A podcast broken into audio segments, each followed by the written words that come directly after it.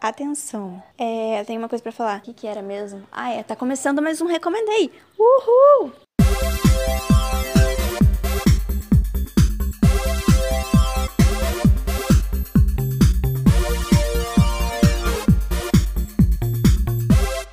Oi, galerinha! Eu espero que todo mundo esteja bem. No episódio de hoje, a gente vai conversar um pouco sobre animação, uma animação muito, muito boa, que é para quem tá torcendo para ganhar o Emmy de melhor animação, inclusive, que é BoJack Horseman, da Netflix. E eu trouxe uma amiga doutora na série para falar sobre, que é a Ika. Se apresente. Olá, tudo bem? Estou muito feliz de participar aqui, que você tenha me convidado, porque eu adoro o BoJack, adoro você, então estou super animada aqui para participar. Doutorada PhD em BoJack, porque já assisti várias vezes, sou apaixonada pela série e vamos conversar sobre isso. Sim, o BoJack é uma série muito importante, eu acho. Eu comecei assistindo pensando, tipo, ah, é uma série. É meio besterol, assim, sabe? Aqueles desenhos que não tem nada com nada. Só que ela tem uma pegada pesada e você vai ficando mal enquanto tá assistindo. Uhum. Nossa, eu fiquei muito surpresa, porque eu, quando eu comecei a assistir BoJack, para mim foi muito. Foi uma surpresa boa, né?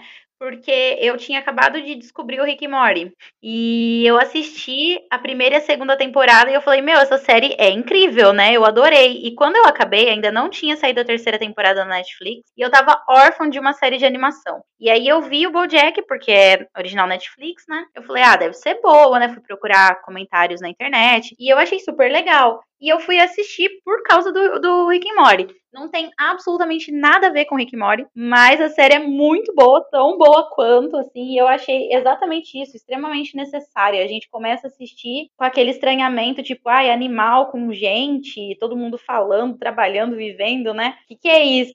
E aí começa a ser engraçado e ao mesmo tempo começa a ser inteligente, despertar um monte de emoções ali. Eu falei, meu, essa série é perfeita. Sim, é, eu também. Na verdade, eu vi primeiro BoJack, aí depois que eu fui assistir Rick e Morty. Acho que é porque eles têm um, eles têm essa pegada adulta assim de mexer com, com assuntos delicados. Eu acho que o Rick e Morty é mais um socão assim, é um soco bem mais na cara, bem mais direto, enquanto o BoJack ele mostra de uma forma diferente outros problemas assim, uma forma um pouco mais real.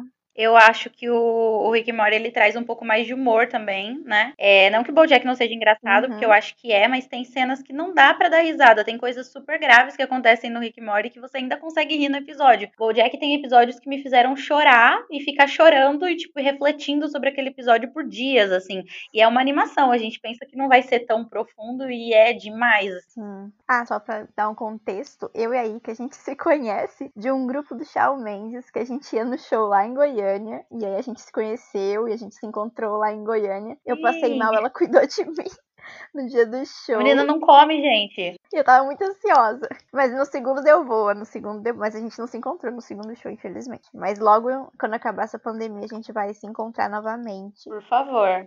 Então a gente vai falar um pouco sobre BoJack hoje. A gente vai falar, obviamente vai ter spoiler. Se você não assistiu ainda, ou você assiste e depois escute, ou você escute, mas saiba que vai ter spoiler. Que a gente vai comentar muito sobre tudo, inclusive sobre o final, né? Sim, porque BoJack acabou, né? Infelizmente. É, inclusive isso. O BoJack, ele, como a gente já disse, é uma série de animação da Netflix, tem seis temporadas e ela foi finalizada, né? E ela é, é a história do BoJack e várias outras pessoas que são em volta dele e convivem com ele. E aí tem esse aprofundamento de, de, de todos os personagens, não foca só nele. Isso é muito importante. Como você disse, que é importante falar que tem outros personagens, porque acho que não fica tão pesado, já que a história do Bojack é pesada, né? E é justamente como é a vida, né? A gente não vive sozinho, a gente tem pessoas Sim. ao nosso redor que deixam coisas na nossa vida, que deixam ensinamentos, sejam positivos ou negativos. E acho que o Bojack traz muito isso. Como a gente comentou que é uma série que acaba e que pode ter spoiler, pode ser que as pessoas escutem e tenham vontade de assistir, porque Bojack é uma série super necessária e ela não é tão reconhecida. Sim, verdade. Então a gente vai contar os enredos principais de cada temporada, né? E, e comentando um pouco sobre alguns eventos, como a viagem para o Novo México, como a gravação. Muitos rolês. Muitos rolês, como a gravação de Filbert, que muitas tretas também. Uhum. Então a gente vai pegar e vai comentando um pouco sobre os enredos de cada temporada para ter esse contexto geral. Eu sou, eu, assisti, eu sou muito esquecida, mas aí que eu já assisti várias vezes o BoJack, então ela vai me ajudar aqui, falando tudo, falando o que ela acha, a visão dela, porque é uma série que tem várias visões. Então vamos começar. Vamos começar. Vamos então da falar da primeira temporada, que a primeira temporada é mais leve, porque depois só piora. Pois é. é então, na primeira temporada é a apresentação dos personagens, né? o protagonista é o Bojack, que ele é um ator que não atua mais. É, ele ficou bem, bem famoso numa série antiga, né? E depois ele parou de atuar e Sim. virou aquelas diva, né? Que a gente fala quando vira diva, que fica muito estrela, causa demais, e aí é. não, ninguém mais consegue trabalhar com a pessoa porque fica com um ego muito grande. Também fica conhecido, é ator de um papel só, que daí ninguém acha que ele é capaz de fazer outra coisa, assim. Sim, realmente. E, e aí apresenta ele, né, na casinha riquinha dele, riquíssima dele. E ele tem um, um, um, roommate, um companheiro que divide a casa com ele, que é o Todd. Sim, acho que o Todd é um dos personagens mais engraçados. A gente não espera muito dele, né? Tipo, mais como se fosse um alívio cômico. Uhum. Mas ele tem uma história maravilhosa depois, quando você acaba conhecendo de onde ele veio, como ele foi parar na casa do Bojack. É tudo muito incrível ao redor do Todd. E para mim, ele é um dos mais engraçados ali. Eu sempre dou muita risada quando o Todd aparece. Aliás, eu queria dizer. Eu que o, na voz original, né, é aquele ator que faz o Breaking Bad, que faz o Jesse. Eu não assisti Breaking Bad, mas eu sei porque eu tenho uma amiga que ela gostava bastante de Breaking Bad e ela falava isso também, que ela assistia de BoJack por causa que era ele que dublava o, o Todd. É ele que dubla o Todd. E ele é maravilhoso. Eu não lembro o nome dele agora, já assisti Breaking Bad também, que é incrível. Mas, por incrível que pareça, tem um elenco de peso aí dando voz ao Bojack, mas a dublagem é maravilhosa. A dublagem do Bojack é sensacional. E eu acho que a voz do Todd combina demais na, na dublagem. Eu dou muita risada quando ele aparece. Sim. Quando a, ele começa a falar, a voz dele é incrível na dublagem, eu dou muita risada. Sim, é, eu adoro, eu adoro a dublagem de Bojack, eu acho que ela foi muito bem feita. Eu acho tanto a dublagem quanto a aproximação da nossa cultura, né? As piadas, é, eles tentam uhum. incluir meme e não fica uma coisa forçada, que nem aconteceu já com outras séries. Fica uma coisa muito natural, tem umas piadas que são engraçadas, umas piadas que já passaram. Tem um personagem que é o Sr. Peanut Butter, que você vai falar mais pra frente, que ele sempre fala, tipo, ah, isso é muito engraçado, você devia escrever pra Dilma Bolada, que era um Twitter que existia antigamente, né? Então eu acho isso muito incrível, porque você, querendo ou não, mesmo sendo antigo, você pega a referência, né? Sim. É um ótimo trabalho de dublagem, por causa que às vezes, muitas vezes a gente não iria entender. Os Simpsons têm muito disso, eles fazem muita referência às coisas dentro dos Estados Unidos mesmo. Aí na dublagem, não, às vezes não tem nem como salvar, porque é uma coisa muito específica. E aí você não entende a piada, você fica, ok. Quem mais? Ah, é, ele tem uma namorada, o Bojack na primeira temporada. Eu tinha esquecido que eles namoravam, que eles começaram namorando até. Como assim? Porque, tipo assim, eles se afastam, mas nessa relação de relacionamento amoroso. Que daí eu, eu, só no finzinho que eu lembrei, né? Por causa da cena final dos dois, que vamos falar mais pra frente. Uhum. Mas aí eu tinha até esquecido. Mas tem a princesa Caroline, que é a namorada dele, mas ela também é empresária dele. É, ali no início eles estão namorando, mas é logo nos primeiros episódios, depois logo eles rompem por vários motivos. A Princesa Caroline é de longe a minha personagem preferida, ela é maravilhosamente incrível e você já percebe isso logo do primeiro episódio. Além dela ser super engraçada, sensata, ela ser meio que a consciência do Bojack ali no começo, você já percebe que ela tem uma história muito legal, é, de força, de empoderamento, então você consegue perceber no, nos personagens, não estereótipos, mas assim, coisas diferentes que você pode se identificar, né? E a Princesa Caroline é tudo isso. Ela é aquele empoderamento, ela é empresária dele, ela conseguiu chegar lá sozinha, e ela é uma mulher super forte. E ela sabe totalmente separar o emprego dela, que é ser empresária do Bojack, com a relação pessoal dos dois, que tá indo de mal a pior. O namoro deles é péssimo, mas mesmo assim ela consegue ser uma empresária incrível para ele. Sim, e o namoro deles tá péssimo justamente porque o Bojack, ele constantemente, uma coisa que você precisa saber do Bojack é que ele sempre vai se sabotar. Então, e ele não quer um relacionamento sério, nem nada. E ela, a, a Princesa Caroline, ela quer ter uma família. É isso, é dito logo nos primeiros minutos, né, do, do primeiro episódio. E aí eles têm esse conflito, porque o Bojack é completamente fodido, vamos descobrir isso, então é um pouco complicado tudo isso. Então é por isso que eles acabam terminando e tal. Aí tem outro personagem também, que é o Sr. Peanut Butter, que ah, eu adoro ele. Eu acho ele, você falou do Todd, mas acho que ele é o mais engraçado assim, mas ao mesmo tempo eu fico, dá para perceber que é uma uma alegria muito alegria dele, que irrita um pouco às vezes. Então, eu acho que tem muita gente que gosta é, do Sr. Peanut Butter e tem muita gente que não gosta por causa dele ser muito alegre, mas eu acho que tem um pouco a ver com o personagem ser um cachorro, né? Porque cachorros são enérgicos, Sim. são sempre alegres, e o Sr. Peanut Butter é um cachorro, então acho que é por isso que ele tá sempre assim, tipo, eu acho uma das coisas mais incríveis da série, que apesar de serem é, animais humanizados, não sei se seria essa palavra, mas eles não tiram a essência, né? Tipo, o Bojack, quando ele bebe, para ele ficar bêbado, ele tem que beber muito, porque ele é um cavalo, então precisa de muita coisa coisa, né? O Sr. Peanut Butter, ele tá Sim. sempre muito alegre, porque ele é um cachorro. Ele tem uma rixa com o carteiro, porque ele é um cachorro. Muito bom isso. O Sr. Peanut Butter, ele é um ator que ele tá fazendo muito sucesso, né, no momento. E como a Lika disse, ele é muito, muito feliz. E, e ele, eu adoro as cenas dele com o BoJack, porque o BoJack sempre tá de saco cheio dele, não aguenta mais ele. E ele não se toca. Sim! Ai, ai. Ele sempre aparenta e demonstra durante a série que ele é um grande fã do BoJack, ele admira muito o BoJack. E aí, como fã e também como artista, ele tá sempre ali no pé do BoJack, ele quer estar tá junto com o BoJack, ele quer estar tá perto ali. E o BoJack, tipo, ai, que saco esse cara em cima de mim. Então, tanto que o Sr. Peanut Butter, ele tinha uma série de sucesso no mesmo estilo da do BoJack. E toda vez que ele vê o BoJack, ele fala, o que é isso? Um episódio crossover? Porque são dois episódios, de... não, dois personagens de séries diferentes, né? Sim, ai meu Deus. E aí eu acho que o principal enredo, né, que daí tem eu vou contar, eu vou contar só o enredo porque daí tem que introduzir outra personagem e daí tem que entender o conceito de onde ela chega. O BoJack, ele quer voltar à fama, né? Eu acho Sim. que é isso. E ele sempre começou a escrever um livro, mas nunca terminou. E daí a princesa Caroline falou para ele escrever um livro. Aí ele, ela até vende a ideia, só que daí não vai ser ele que vai escrever o livro sobre ele. E é aí que surge a outra personagem, uma das, que vai ser uma das principais, que é a Diane, que ela, ela é a escritora fantasma do livro dele. Além disso, ela também é a mulher do Senhor Peanut Butter. Não é mulher, não, ela namora com ele. Ela namora com ele. É um namoro, mas os dois moram juntos, né? Seria um namoro mais sério, vamos dizer assim. Eles têm uma vida juntos. E é bem engraçado a maneira como ela aparece, né? Porque ela vai escrever o livro do Bojack, né? Ela vai escutar as histórias dele e colocar uhum. no livro. E ele meio que se apega a ela, né? E ele pensa, tipo, ah, ela é bonita, tal, né? E aí, quando ele vê que ele tá afim dela, ele descobre que ela é namorada, nada mais, nada menos do que o Sr. Peanut Butter, que é o cara que ele detesta. Ai, é horrível, porque essa cena tem no. Não sei se tem no trailer ou é no resumo. Eu tava vendo os vídeos do resumo para lembrar. E daí é uma cena muito tosca, que aí ele fala assim: sim, vocês namoram, vocês estão juntos. Ele fala: o seu pênis entra na vagina dela. E daí ele começa a vomitar. Vocês transam? E ele: sim, sim.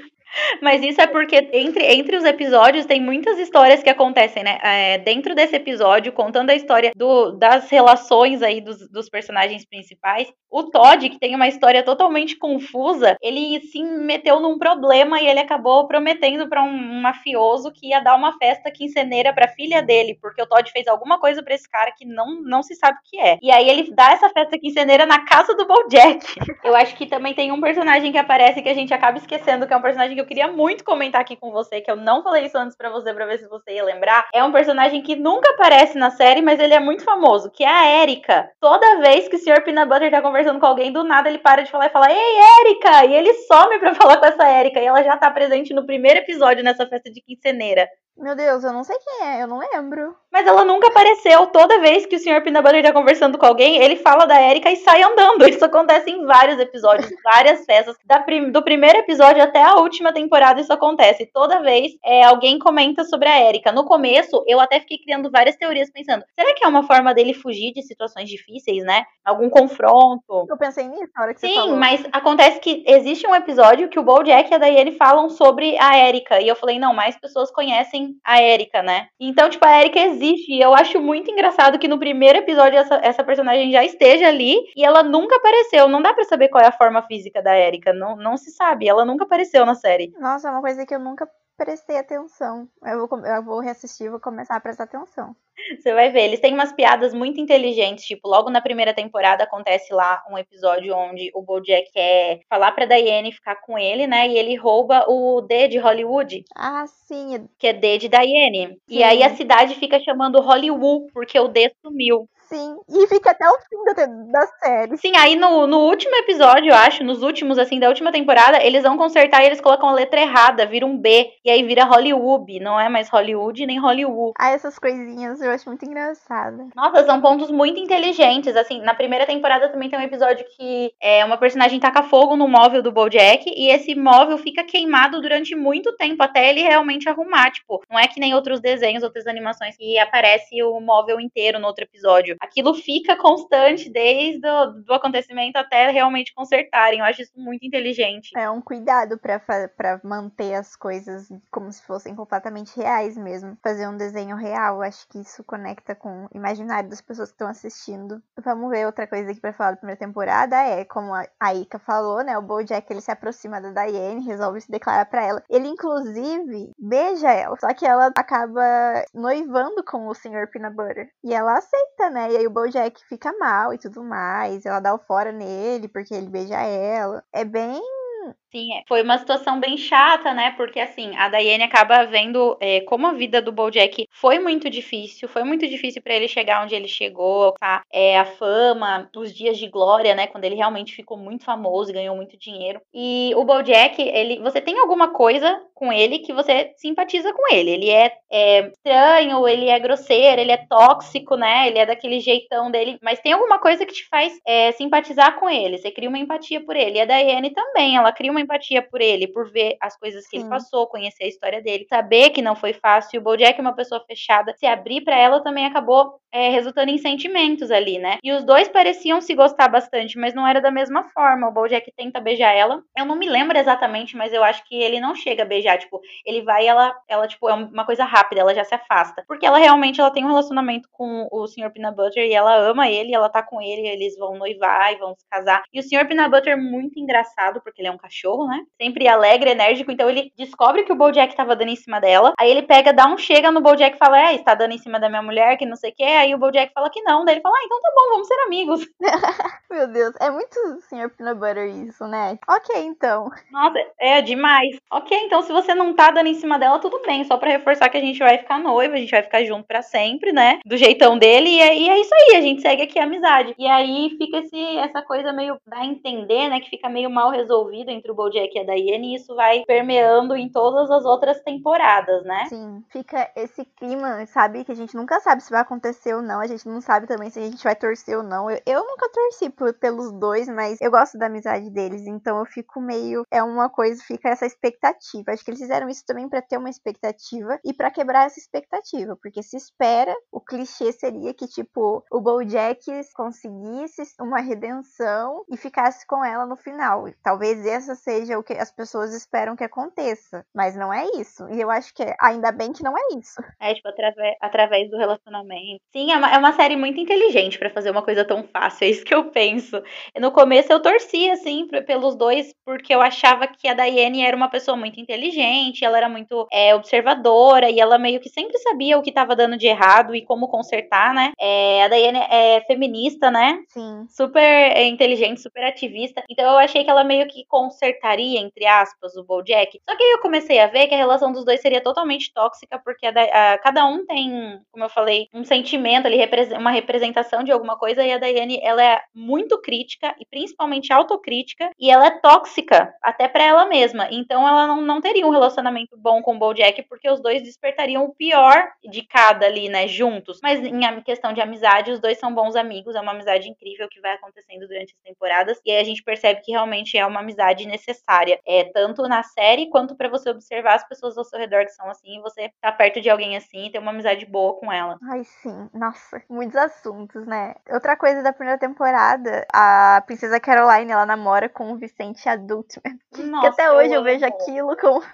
É só o Bojack que nota, né, a realidade, que é um menino, é três meninos, um em cima do outro, usando um casaco, e a princesa Caroline começa a namorar com ele. Cara, é muito engraçado, é muito engraçado. Ele, ele fala que é o, o Vincent Adultman, que é o sobrenome dele, como se fosse adulto, e ele fala muito isso, tipo, ah, eu estava fazendo negócios de adulto e falando sobre coisas de adulto, e aí as pessoas, ai, vem aqui conhecer uma empresa de adultos. Isso! E as pessoas ficam tipo, ai, vem aqui conversar com o Vincent, ele é tão adulto, sabe? E aí a princesa Caroline fica falando pro Bojack, tipo, ai, você tá com ciúmes, Bojack, porque eu estou com alguém adulto, alguém maduro, coisa que você não é.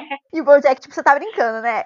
É uma criança em cima de duas outras crianças com um casaco. A mão dele é, é uma vassoura. Sim, sim, é, com, é completamente visível que é uma criança, várias crianças dentro de um casaco, uma em cima da outra. É, mas fica muito engraçado conforme vai, vão acontecendo os episódios, até que tem um confronto que a princesa Caroline vai descobrir mesmo que é aquele aquela pessoa, né? Porque tem alguns, algumas coisas que não acontecem de casal entre os dois, graças a Deus, porque são crianças. Ainda bem.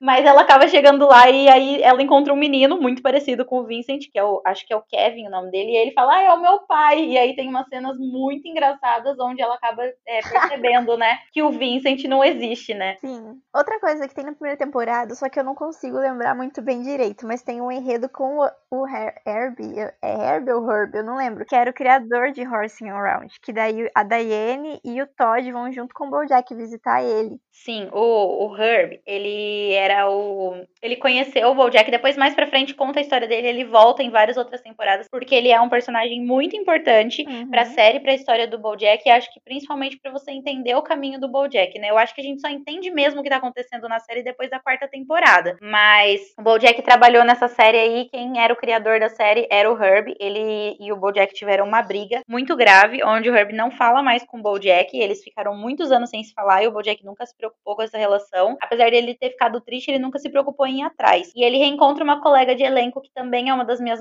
das minhas personagens favoritas, que é a Sarah Lynn. Ai, sim. É, a Sarah Lynn fazia uma das filhas do Bojack, né? Ele tinha ele a história da série dele que era Horsing Around, eram três crianças que ele adotou e ele criava essas crianças. E a Sarah Lynn era mais nova, ah, depois de uns anos, o Bojack mais velha, a Sarah Lynn adulta, ela acaba é, encontrando o Bojack em, em um episódio e ela comenta no final, ah, você sabe do Herb, ele tá com câncer, né? E ele tá com câncer terminal, ele vai falecer. E aí ela comenta com ele isso, e ele decide ir atrás do Herb por conta, acho que disso mesmo, da série querer mostrar que ele é uma pessoa tóxica, mas que ele busca redenção. Uhum. Eu acho que é isso que, querendo ou não, faz a gente é, ter uma empatia com ele. Tipo, é uma pessoa que erra, mas busca acertar. É bem isso. Ai, eu lembro que é triste. Quando você vai descobrindo é as é coisas triste, e tudo mais, você vai ficando. É aí que você, você acha que a série é de boa, aí que você vai começando a notar o, o que tá acontecendo e sobre o que, que a série tá falando. Realmente, eu, é, e é justamente isso que eu falei. Ele, ele busca redenção, ele quer que as coisas deem certo, ele quer, tipo, se perdoar e quer que as pessoas perdoem ele. Mas esse é um dos primeiros alertas de que a série vai ser pesada. Quando ele vai atrás do Herb, o Herb fala que não, que não perdoa ele. E ele tem que, ele tem que viver com aquilo. Ele tem que conviver com o mal que ele fez pro Herb, sabendo que o Herb vai morrer e nunca vai perdoar ele. Então ali você olha e pensa, tipo, meu, o que, que o Bojack fez pra esse cara? Que o cara vai morrer e não vai perdoar ele. Entendeu? No seu leito de morte, ele não vai dar perdão e o Bojack vai ter que conviver com aquilo. Ai, complicado. Aí também, enquanto isso, né, durante a temporada, Diane tá escrevendo um livro, e aí acaba vazando alguns capítulos, né? Ela, ela vaza alguns capítulos, e aí isso chama muita atenção das pessoas. Todo mundo meio que pega e começa a ficar interessado no livro que vai sair. Só que o Bojack não gostou do que ela escreveu, e daí ele acaba demitindo ela.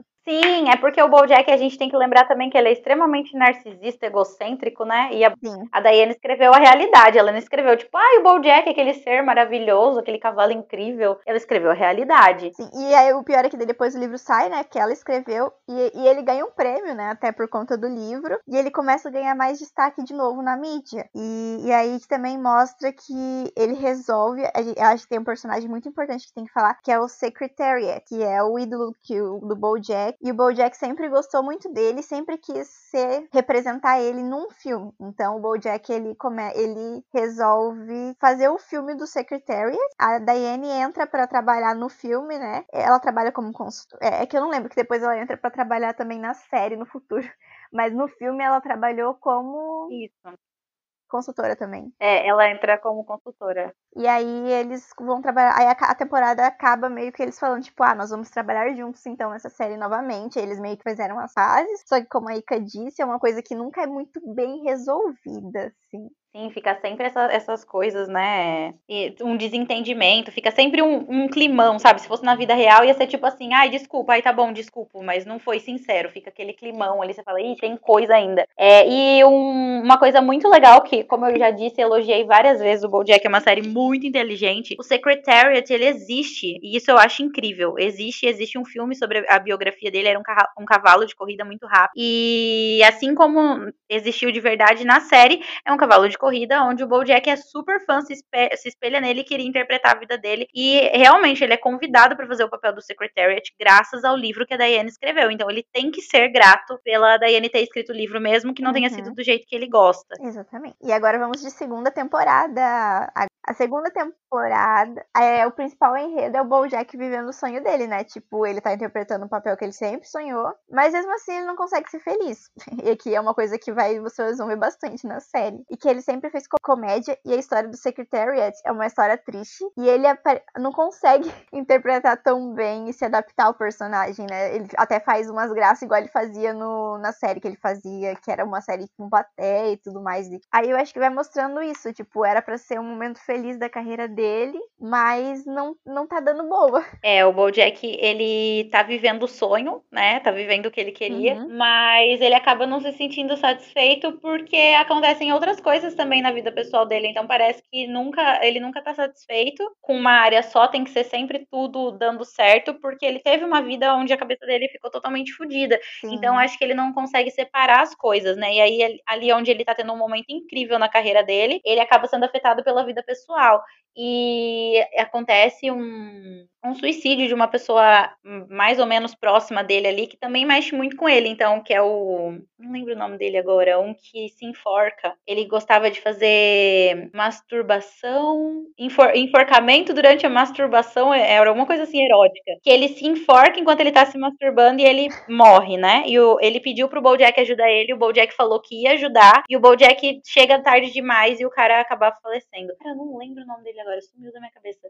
O Corduroy, era o, era o Corduroy, lembrei agora. E, e, isso acaba afetando totalmente a saúde mental do Bojack mais uma vez, que já quase não é afetada, né? E aí ele não consegue mais fazer o filme direito. Sim, ah, é bem complicado. Ele também acaba conhecendo a Wanda, né? Que ela é uma coruja com quem ele acaba, acaba se relacionando. Ele fica caidinho por ela, mas ela, mas a, o, como é, você disse, ele vai tendo esses vários problemas e, e aí ela meio que acaba terminando com ele, porque ela mesma fala que, tipo, você vive às custas de amargura e negatividade, cara. Não tem como eu ficar com você. E é uma coisa que não realmente não tem como. Ele é muito. Pra, você tem que aguentar uma carga emocional muito grande para ficar com ele de, e, e, saber tudo que você vai ter que aguentar junto com ele. Assim, é uma coisa muito pesada. Sim, vale a pena, né? Lembrar que o Bojack teve caso com muitas mulheres durante a série. E até antes mesmo da Wanda, ele ficava sempre com mulheres mais novas, porque ele achava que as relações eram mais superficiais, mais rasas, que mulheres mais velhas iriam exigir uma, um conteúdo emocional ali, alguma coisa que ele não podia dar, ou tipo, até mesmo uma família, planejamento. Com a Wanda, até ele consegue desenvolver um sentimento é, que você vê que é um pouquinho melhor do que com a, um desenvolvimento um pouquinho melhor do que com as outras mais novas. É, até porque a Wanda era uma coruja que ficou em coma, ela parou a vida, acho que era nos anos 90, 80, 90, e ela acordou depois de muito tempo. Então é como se ele estivesse com uma mulher da idade dele, só que tivesse a cabeça muito mais jovem. Por isso que dá certo. A Daiane até comenta, fala, ah, é claro que vai dar certo com ela, né? Porque ela tem uma cabeça muito mais nova. Mas mesmo assim não dá certo, porque ainda assim o Bojack sempre é sendo muito tóxico nas relações dele, tanto com as pessoas quanto com ele, né? uhum. né? Então ele faz as pessoas passarem por momentos complicados, ele não consegue se abrir, ele não consegue dar até um, um afeto sincero. Então as mulheres acabam deixando ele. Eu acho que isso acaba causando mais trauma nele, mais um dos que ele já tem. É. Outra coisa também que tem na segunda temporada é o casamento. É um dos enredos é o casamento, né, do Sr. Peanut Butter com a Diane. Que eles se casam, só que eles já começam a ter uns problemas logo no começo do relacionamento. Eu lembro que a Diane não queria cair na rotina com ele, alguma coisa assim. E eles acabam dando um tempo. E tanto que a Diane ela viaja pra ajudar as pessoas. Eu não lembro aonde, era no Vietnã, eu não lembro. Não, no Vietnã ela viaja depois. Mas ela via, faz uma viagem lá com um outro personagem, que eu não lembro o nome.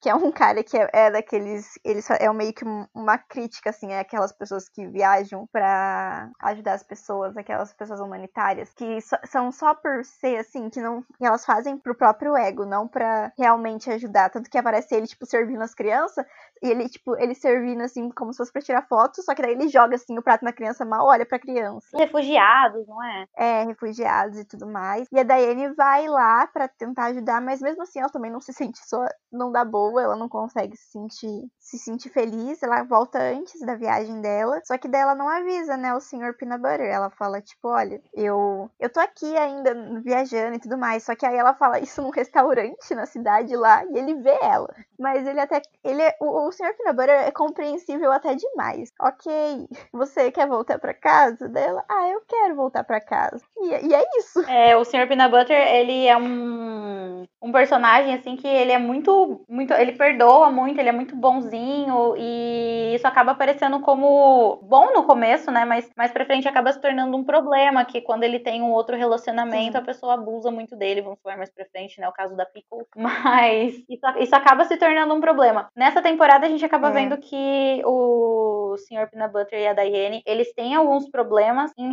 como você tinha falado, mas é, é meio em relação a um desgaste, parece. Tipo, eles se amam, mas eles não se combinam, mas eles tentam estar juntos porque eles se amam. Sim. Ah, eu sei muito bem como é isso daquelas. oh, meu Deus! Sofrência, mas vamos lá. A história da princesa Caroline nessa temporada é que ela, ela abre uma nova agência, né? Porque a que ela estava antes, ela não estava sendo valorizada. Era bem triste, eu lembro da cena que ela era, ela não era reconhecida pelas coisas que ela fazia e tudo mais. E aí ela resolve abrir a própria agência dela, porque na antiga ela era muito, muito menosprezada mesmo. E inclusive ela, ela consegue um emprego novo pro Sr. Peanut Butter, porque ele tava sem, né? E aí ele vira apresentador de, de um show de TV. É, como ela é empresária ali da, da série, ela começa a virar empresária de todo mundo. As cenas dela tentando casar clientes novos são super engraçadas. Aliás, a Sarah Lynn, quando ela aparece, que também é uma personagem que vai se tornar importante, né? Ela aparece namorando o Andrew Garfield. Ai, e ela tenta de todo jeito. É, é muito bom. Ela tenta ser de todo jeito a empresária da Sarah Lynn e do Andrew Garfield, né? Ela corre muito atrás dos dois. Ela, depois de não ser reconhecida, vai abrir a agência dela e ela começa a arrumar vários clientes que são personagens personagens da série mesmo e ela consegue papel para todo mundo, sempre mostrando como ela é eficiente, como ela é trabalhadora, sem perder a elegância, porque ela é uma, uma gata cor-de-rosa, né? Então, gatos são elegantes, são é, precisos nos seus movimentos. Tanto que ela sempre fala uma frase que é: Princesa Caroline sempre cai de pé, porque gatos caem de pé, né? Então, mostra sempre a precisão dela, a força. Sim. Maravilhosa em todas as temporadas. Eu não achei uma temporada que ela tenha ficado é, em evidência. Ela sempre aparece muito bem, mesmo longe dos enredos principais. Ela tem o próprio enredo e sempre é bem engraçado, bem é, chamativo. Tem alguns que são mais tristes. Acho que um, um dos episódios que mais me fez chorar foi um episódio dela, aliás, que conta mais sobre a história dela. Maravilhosa sempre, né? Princesa Caroline, minha, minha personagem preferida. É difícil falar dela aqui e não ficar puxando o saco. o Todd tava confuso. O Todd não teve um enredo muito, muito. Ele tem as aventuras, né, dele, que cada episódio ele acaba se metendo numa coisa nova. Só que ele, ele tá começando a questionar. Ele tá muito confuso sobre a vida, né? Ele parece, ele tá numa pegada existencialista ali, de tipo, que, por que que, que que tá acontecendo com a minha vida? Parece que eu só tô aqui vivendo umas coisas loucas, e, e, é basicamente isso mesmo que tá acontecendo com a vida dele. É, ele tem algumas aventuras, né, que são muito engraçadas pra série, mas nem sempre elas têm, têm ligação com os enredos principais, mas alguns episódios têm, eu não sei se é no, na primeira temporada ou na segunda, eu acho que é no final da primeira pra segunda, que acontece o episódio da ópera rock. Eu não lembro. Eu não lembro, eu, mas eu acredito que seja entre essas duas. O episódio da ópera rock é porque o Todd, ele não trabalha, ele vive as custas do Bojack e mora na casa do Bojack, né? Que nem a gente uhum. tinha comentado que ele é o colega lá do Bojack, mas ele não é um colega de quarto que divide as despesas, ele dorme no sofá do Bojack porque ele não tem direito a um quarto. O Bojack trata ele que nem um lixo porque fala que ele mora lá de favor, que ele é um verme, que ele é um parasita. Só que ao mesmo tempo, o Bojack tem muita insegurança de ficar sozinho, então ele faz o Todd ficar lá. E o Todd, ele tenta, é, ele tá se questionando muito porque ele vê que é, ele começa a escutar o Bojack, porque o Bojack sempre fala para ele que ele é um parasita, ele começa a acreditar nisso. Sim. E ele desenvolve essa ópera rock, onde ele quer, tipo, ver o talento dele, tem, tentar seu nome, né, no, no mundo da ópera rock, e ele faz até junto com o Bojack. E esse episódio, além de ser muito engraçado, cara, é muito triste, porque o Bojack se propõe a ajudar o Todd, e o Todd dá umas falas que dá para você ver a personalidade do Bojack, Sim. são assustadoras. Tipo, o Bojack falou assim: ah, vamos terminar essa ópera rock no almoço, eu vou te levar para almoçar. Daí o Todd responde assim: vai ser que nem aquele dia que você me prometeu que a gente ia almoçar, que também era meu aniversário, e aí eu te liguei para perguntar se você ia, você falou que tava comendo uma stripper, e aí você disse que não podia ir mais. Nossa, Tipo, pesado. era aniversário dele, o Bojack prometeu levar pra almoçar, mas o Bojack falou que já estava almoçando uma stripper. Aí o Bojack, tipo, fica com aquela sensação de, meu, como eu fui otário com ele, daí ele fala, não, não vai ser assim. Daí o Todd fica, eba! Que dó. O, o Todd é outro que ele, ele era muito inocente com o Bojack.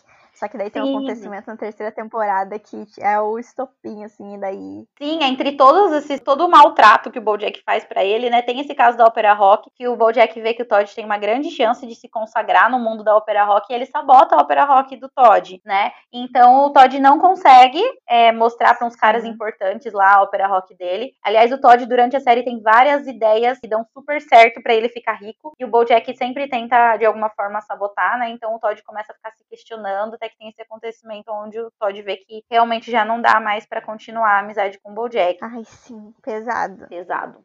É, o Bo, então, o Bojack, ele, ele fica muito, muito triste, tá? Conforme aquilo que você falou. E aí ele resolve fazer uma viagem. Uma viagem pro Novo México. E, e o que que acontece lá? Oh, meu Deus. Ai, Deus. Essa é a viagem é que ele vai ver a Penny, né? Sim. É, nessa viagem, o Bojack, ele vai encontrar uma amiga antiga. E essa amiga antiga, ele era muito apaixonado por ela. E ele pensa em como seria a vida com ela. Ele fica fantasiando isso várias vezes. Ele encontra essa amiga, conversa com ela. E vê que essa amiga, ela tá casada. E ela tem uma filha. E ele acaba se aproximando da filha da, da amiga, né? Sim. Essa menina, ela tem 16 anos. Ela vai ter o baile de formatura dela, do ensino médio. E ela vai com alguns amigos pra esse baile. E o Bo- ela acaba convidando o Bojack pra ir junto. E o Bojack vai. É, mas eu não lembro se eles vão no baile. Eu só sei que antes ou depois do baile, eles vão beber. E o Bojack dá bebida pra Eu acho que é todos. depois do baile. Acho que é depois, né? Ele vai. Ele, o, Be- o Bojack dá bebida pra todos, mas, tipo, não no ato de embebedar. Todos queriam beber, né? Deixando claro. Sim. Mas são crianças, né? Adolescentes de 16 anos. Ele, como um cavalo de aí, o quê? Ali devia ter uns 40 e poucos anos, devia ser mais responsável. Eu imagino que é na faixa dos 40 que ele tem. Ele bebeu ali com os jovens, né? E aí uma das meninas entrou em coma alcoólico e ele abandona a menina no hospital. E não é só isso, né? Que isso que é o pior. Então, além disso, pra piorar, que ele não nem acompanhou a menina, porque ele, ele é muito egocêntrico, né? Então ele pensa no nome dele, tipo, ele é famoso. Aliás, é uma das frases que ele mais fala, né? Eu sou o Bojack Horseman, é claro, você deve me conhecer, eu sou muito famoso. Ele sempre fala isso. Sim. Então ele sempre se preocupa muito com o nome dele. E ele acaba indo com a Penny, né? Tipo, depois do acontecimento, larga a menina lá com o namorado. E a Penny se insinua, né, pra ele, quer ter uma relação sexual com ele. E ele fica em dúvida sobre ter ou não. E ela insiste pra ele que ela é, tem 16 anos já, e que é a idade pra consentir, que ela tem é, camisinha. Ele ainda fica meio relutante, mas ele, tipo, ele pensa em ir, sabe? É uma menina de 16 anos, isso é muito pesado. Hum, muito. Ai, essa cena é tensa. Porque a gente não. a gente- É bem perturbadora. Sim, porque, tipo assim. É que eu tenho medo de do que eu falar, pode parecer que eu esteja passando pano. Mas é que, a partir do momento, ele devia falar um não muito rápido, assim. Só que ele, ele fica pensando enquanto ela fica se Uhum. insinuando pra ele. E aí ela beija ele. Sim, é difícil você falar que, que ele não é totalmente culpado, porque ele é maior de idade, ele tem a noção de que ele não deveria estar naquela situação. E se alguém tinha poder pra Sim. parar aquela situação, era ele. Mesmo ela querendo e falando que estava consentindo, ela era menor de idade, né? Ele tinha 40, ela tinha 16. Ela era filha da mulher Sim. pela qual ele era apaixonado, então ele tinha que ter um pouquinho mais de responsabilidade ali. Fica um momento chato, onde ele leva toda a culpa de uma coisa que não se consumiu, ele realmente não fez, mas ele ficou com totalmente essa culpa, né? Porque ela meio que insinuou, ele meio que queria, então ficou essa situação chata, apesar de não ter é, acontecido nada, tipo, eles não não chegam a fazer sexo, mas é, fica bem é, porque a mãe dela chega, né? Sim, a mãe dela chega, ela pega a situação e fica esse clima, porque por mais que não tenha acontecido nada, dava para ver que, tipo, pode ser que ele teria realmente cedido a situação, entendeu? Se a mãe dela. Sim, ele não, ele não impediu. Isso, ele, tipo assim, ele poderia ter impedido. Ele entrou naquela situação. Ele, se ele cortar, tivesse cortado desde o começo, não teria acontecido o que aconteceu. Tipo, a mãe dela não teria pegado eles no quarto. É. Mas ele já tava muito errado em tudo, assim. E essa dúvida que ele teve é a pior coisa, assim, eu acho. Que essa dúvida mostrou que poderia ter acontecido, mesmo que não tenha acontecido. Igual você falou. Pois é, pois é, eu acho que é uma culpa que ele acaba tendo de uma coisa que realmente nem se consumiu. Ele mesmo fala, mas eu nem toquei nela, mas mesmo assim, né? Só a intenção de ter, de, tipo, pensar naquilo já é uma coisa muito suja, muito feia, que ele mesmo poderia ter saído dessa situação. Então é uma coisa que faz a gente refletir sobre certas situações. Por mais que a gente não tenha feito, a gente se coloca nessas situações e às vezes acaba levando a culpa. Sim. Ai, é bem complicado isso. E esse é um acontecimento que vai ser muito importante pra série. Vai ter vários acontecimentos, assim, que, tipo, vão até o fim e é um acontecimento que vai vai ficar em cima do BoJack pro, pelo resto da série, pelo resto da vida dele também, eu acho. Sim, somado a outros acontecimentos negativos, né? Mas é só pra ver que é, o BoJack tem tudo isso de ser narcisista, de ser muito egocêntrico, dele ser uma pessoa é, muito grosseira, mesmo com as pessoas que ele realmente gosta, tipo, o Todd é uma pessoa que ele realmente gosta, mas mesmo assim ele não trata o Todd tão bem. Não é só isso, né? Porque se fosse só isso ia ser muito fácil. Nada em BoJack Horseman é fácil. Ele, além desse acontecimento do do Novo México, né, tem vários outros acontecimentos super pesados que ficam ali na mente do BoJack. Então a gente acaba querendo ou não, não passando pano pro personagem, mas assim a gente acaba entendendo o que ele tá fazendo. Mas isso não é justificativa para os erros dele. Mas você, você, compreende por que ele tá fazendo isso. Você consegue ter a visão dele dentro dos, das coisas que acontecem na vida dele. Sim. E aí a mãe dela fica muito puta e expulsa ele de lá. E aí ele, enquanto isso, ele sumiu assim. Ele saiu das gravações da série e tudo fugiu e aí depois de, de um tempo ele volta completamente bêbado, né? Porque ele se afundou na bebida e tudo. Ele volta para filmar e daí ele acha que ele vai levar um processo, só que quando ele chega lá, o filme já tá finalizado. Fizeram uma versão digital, né? E ainda falo que ficou melhor do que com ele realmente. Fizeram as partes que ele tinha feito, eles até jogaram no lixo e fizeram só com o digital dele. E aí é assim que vai que acaba a temporada, mais ou menos, né? Tipo, ele voltando. E aí a gente vai falar agora da terceira temporada temporada. O filme já saiu e o filme é um sucesso. Tanto que ele é até indicado ao Oscar. Mas o Bojack tá muito, muito mal. Ele começa a ser um festeiro, usa muita bebida, usa muita droga. E ele vai se afundando mais ainda do que ele já tava na outra temporada. Realmente, aí ele consegue uma acompanhante para esse mundo aí das drogas e das bebidas, que é uma personagem muito importante. É assim, ela é muito lembrada e muito querida pelos fãs, mas ela não é do, do o principal. Ela não tá em todos os episódios, mas ela é uma personagem muito querida, muito grande, que é a Sarah Lynn. Que para mim, ela é totalmente inspirada na, na Lindsay Lohan. Ela é muito parecida com a Lindsay Lohan fisicamente, né? Tipo, ruiva, com sardas, olhos claros. E ela teve a, a fama na infância, acabou sendo sexualizada depois que ela cresce, ela vira cantora. E aí ela, ela faz clipes, letras, tudo muito sensual, tudo muito voltado pro sexo. E ela se perde, né? Porque a mãe só queria o dinheiro dela desde que ela era criança. A mãe explorava muito, então a Sarah Lynn ficou uma mulher de 30 anos totalmente louca louca da cabeça, droga, festa, bebida, sem nenhuma responsabilidade, só quer saber de farra. E ela se torna uma péssima influência pro Bojack e o Bojack uma péssima influência para ela, né? Sim, os dois juntos é. Ele poderia ajudar ela, e isso é uma coisa que vai... ele vai pensar também pro resto da vida. Sim. E eu acho que é aí que a gente pode pegar também. A gente já pode falar, né, do acontecimento, do enredo dela da temporada, porque é bem relacionado ao Bojack. Sim. Que eles acabam se, é, se encontrando, inclusive ele até tem uma relação com ela. Eles ficam juntos, o que para mim é muito assustador, porque ele era o pai dela na série. E ela era bem mais nova que ele. Ele já devia ter uns 20, 20 e muitos, 25, 26 na época da série. Quando ela tinha, tipo, 7, 8. Eu acho que sim. 7, 8 anos. Era mais ou menos isso, porque ela era a filha mais nova, né? E eles têm um, uma relação, eles têm um relacionamento, mas não tipo um namoro, eles têm um caso, eles transam algumas vezes.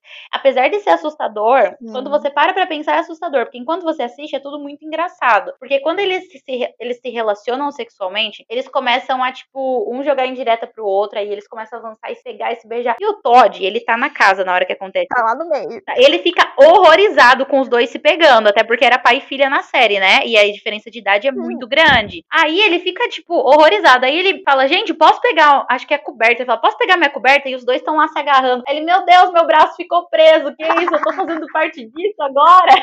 tipo, dando a entender de que virou até uma homenagem ali. Então é uma cena muito engraçada. Mas quando você para pra refletir sobre isso, é muito assustador, né? Sim. E aí vai virando uma bola de neve a relação dos dois. Sim, eles saem muito para festejar, para beber, para usar droga, né? Uhum. E aí acontece o que acontece. Que eles vão dar um rolê e dá ruim. Dá muito ruim. É. Você quer contar? Para mim é um dos melhores episódios da série, que ele é dividido em duas partes, mais ou menos. Mas é um até acontecer a desgraça, uhum. né? Momentos antes da desgraça.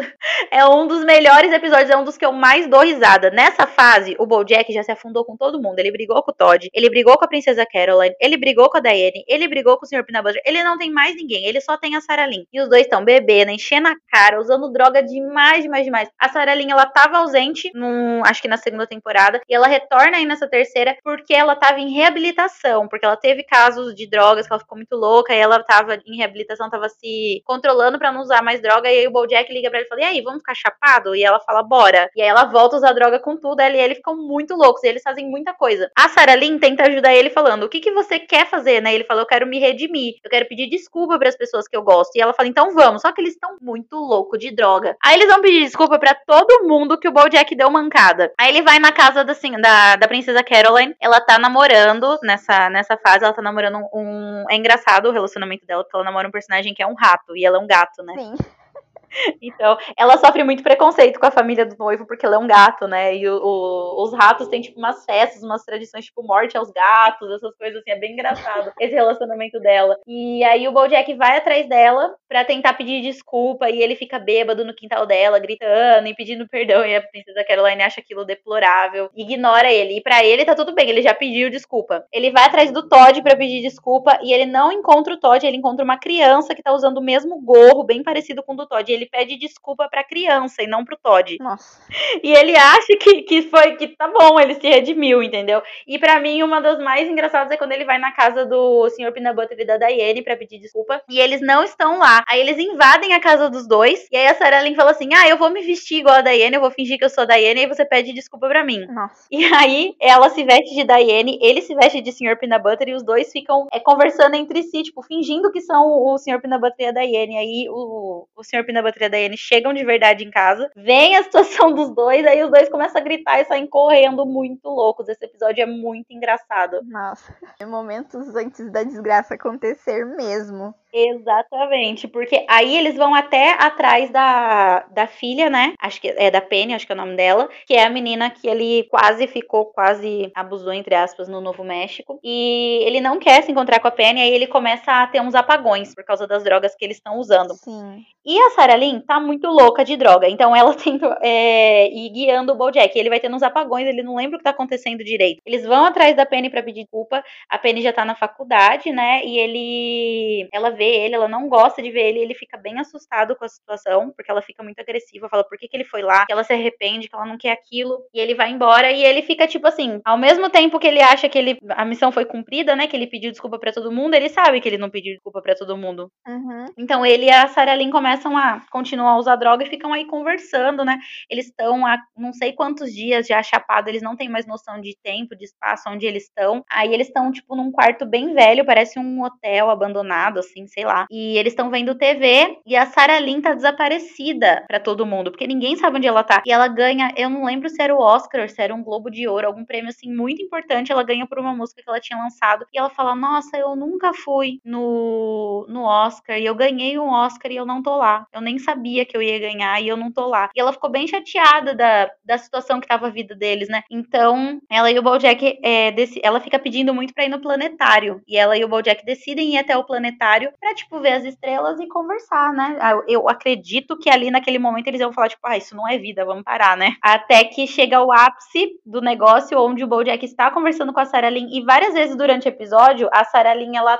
tá meio desacordada. E aí ele pergunta a Sarah Lynn, ela não responde. Aí você fica, meu Deus, morreu de overdose essa menina. Pá! Não, tá viva. Foi só um susto. E aí finalmente chega no final do episódio onde ele tá falando para ela alguma coisa e ele fala, Sarah Lynn, e ela não responde. E aí o episódio acaba dando a entender de que realmente ela morreu de overdose. Ai, gente, é muito triste, porque ela morre e ele, ele sai de lá e ele simplesmente. É igual o negócio com a Penny. Ele foge, ele acaba fugindo de tudo do, da morte dela também, para ele não ser responsabilizado também. Ele não enfrenta essas coisas, né? Então, se você for ver desde o começo, a gente já tem aí a morte do Herb, que não foi bem resolvida. A gente teve a morte do Corduroy, que não foi bem resolvida, apesar de ter sido uma amizade rápida, foi uma morte impactante para ele. E a gente tem a morte da Sarah Lynn, além do problema dele ter ficado com essa resolução ruim com a Penny, né? Então, fica uma coisa muito muito negativa ali nas costas dele. Ele começa a ficar muito perturbado mais do que ele já é, porque a partir da quarta temporada a gente começa a ver também como é o relacionamento do Bojack com a mãe dele, porque o pai já é falecido, e o relacionamento com os pais sempre foi muito conturbado. Então é muita coisa na cabeça dele. Eu, sinceramente, a partir dali da quarta temporada, achava que o final da série ia ser o Bojack se suicidando.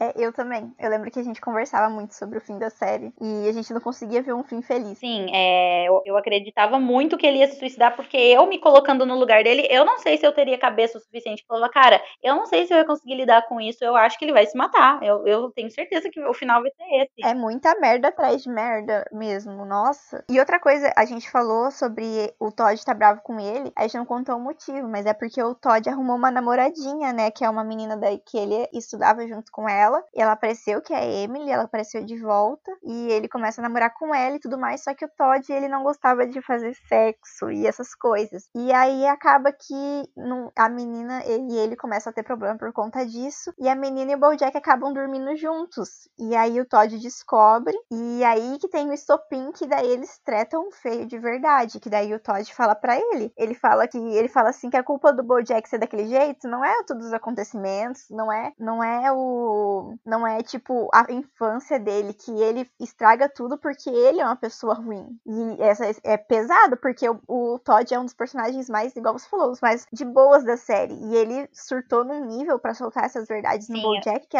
que acabam acertando ele de um jeito que, tipo, acho que é uma pessoa que ele nunca esperaria ouvir a verdade. Sim, eu acho extremamente pesado. É uma das falas mais marcantes da série. É o Todd fala exatamente isso. Tipo, não foram as merdas da sua infância, não foi, não é a sua carreira, é você. Você é o seu problema. Pesado. E aí que começa o fim, que aí ele começa a se envolver, beber muito mais e ele que aí ele perde o Todd e tudo. É, o Todd vai embora da casa dele. É, o Todd vai embora da casa. O que mais nessa temporada que teve? Teve a Diane, a Diane ficou grávida com, do Sr. Peanut e aí os dois fizeram uma, uhum. os dois não, né? Ela fez um aborto. Eu acho que o enredo dessa temporada dos dois foi mais isso, né? Eu acredito, eu não lembro se foi nessa temporada, eu acho que foi que o Sr. Peanut também se candidatou a, a ser governador. Ah, não, é na, é na quarta temporada. É, termina com uma mulher, ele, ele e a Diane ficando de boas de novo, e daí uma mulher vai, vai lá, bate na porta dele e fala: Oi, você quer se candidatar a governador? Aí na quarta temporada temporada chega, ele já tá, tipo, na, no auge da campanha dele. É. Que daí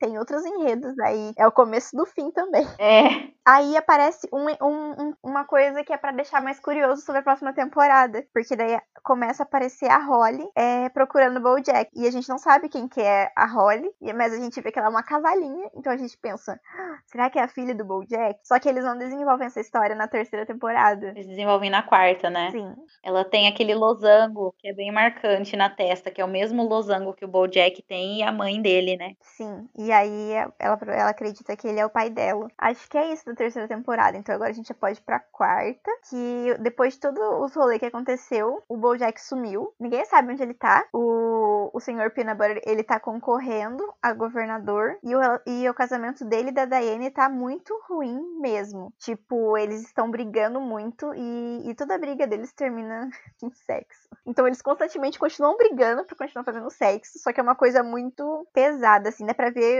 o quanto a Diane ela tá muito triste e mal assim com tudo que tá acontecendo. Tem ela ela chorando em... É desgastante. Sim, é, né? é, muito desgastante. Inclusive ela fala, é uma coisa muito pesada que ela fala que marcou. Ela falou assim que quando os dois estão juntos e tudo mais, é, é tipo como se ela estivesse vendo os dois, ela precisa apertar os olhos, assim. Se ela apertar os olhos, tudo fica certo, ela consegue ver certinho. Tipo um calendoscópio. Sim, e daí ela pega e fala assim que ela tá cansada de ter que apertar os olhos pra, tipo, relacionamentos dar boa. E aí ela começa a chorar e eu fiquei, ai meu Deus, tadinha, porque eu gosto muito da Yane. E daí eu fiquei. É.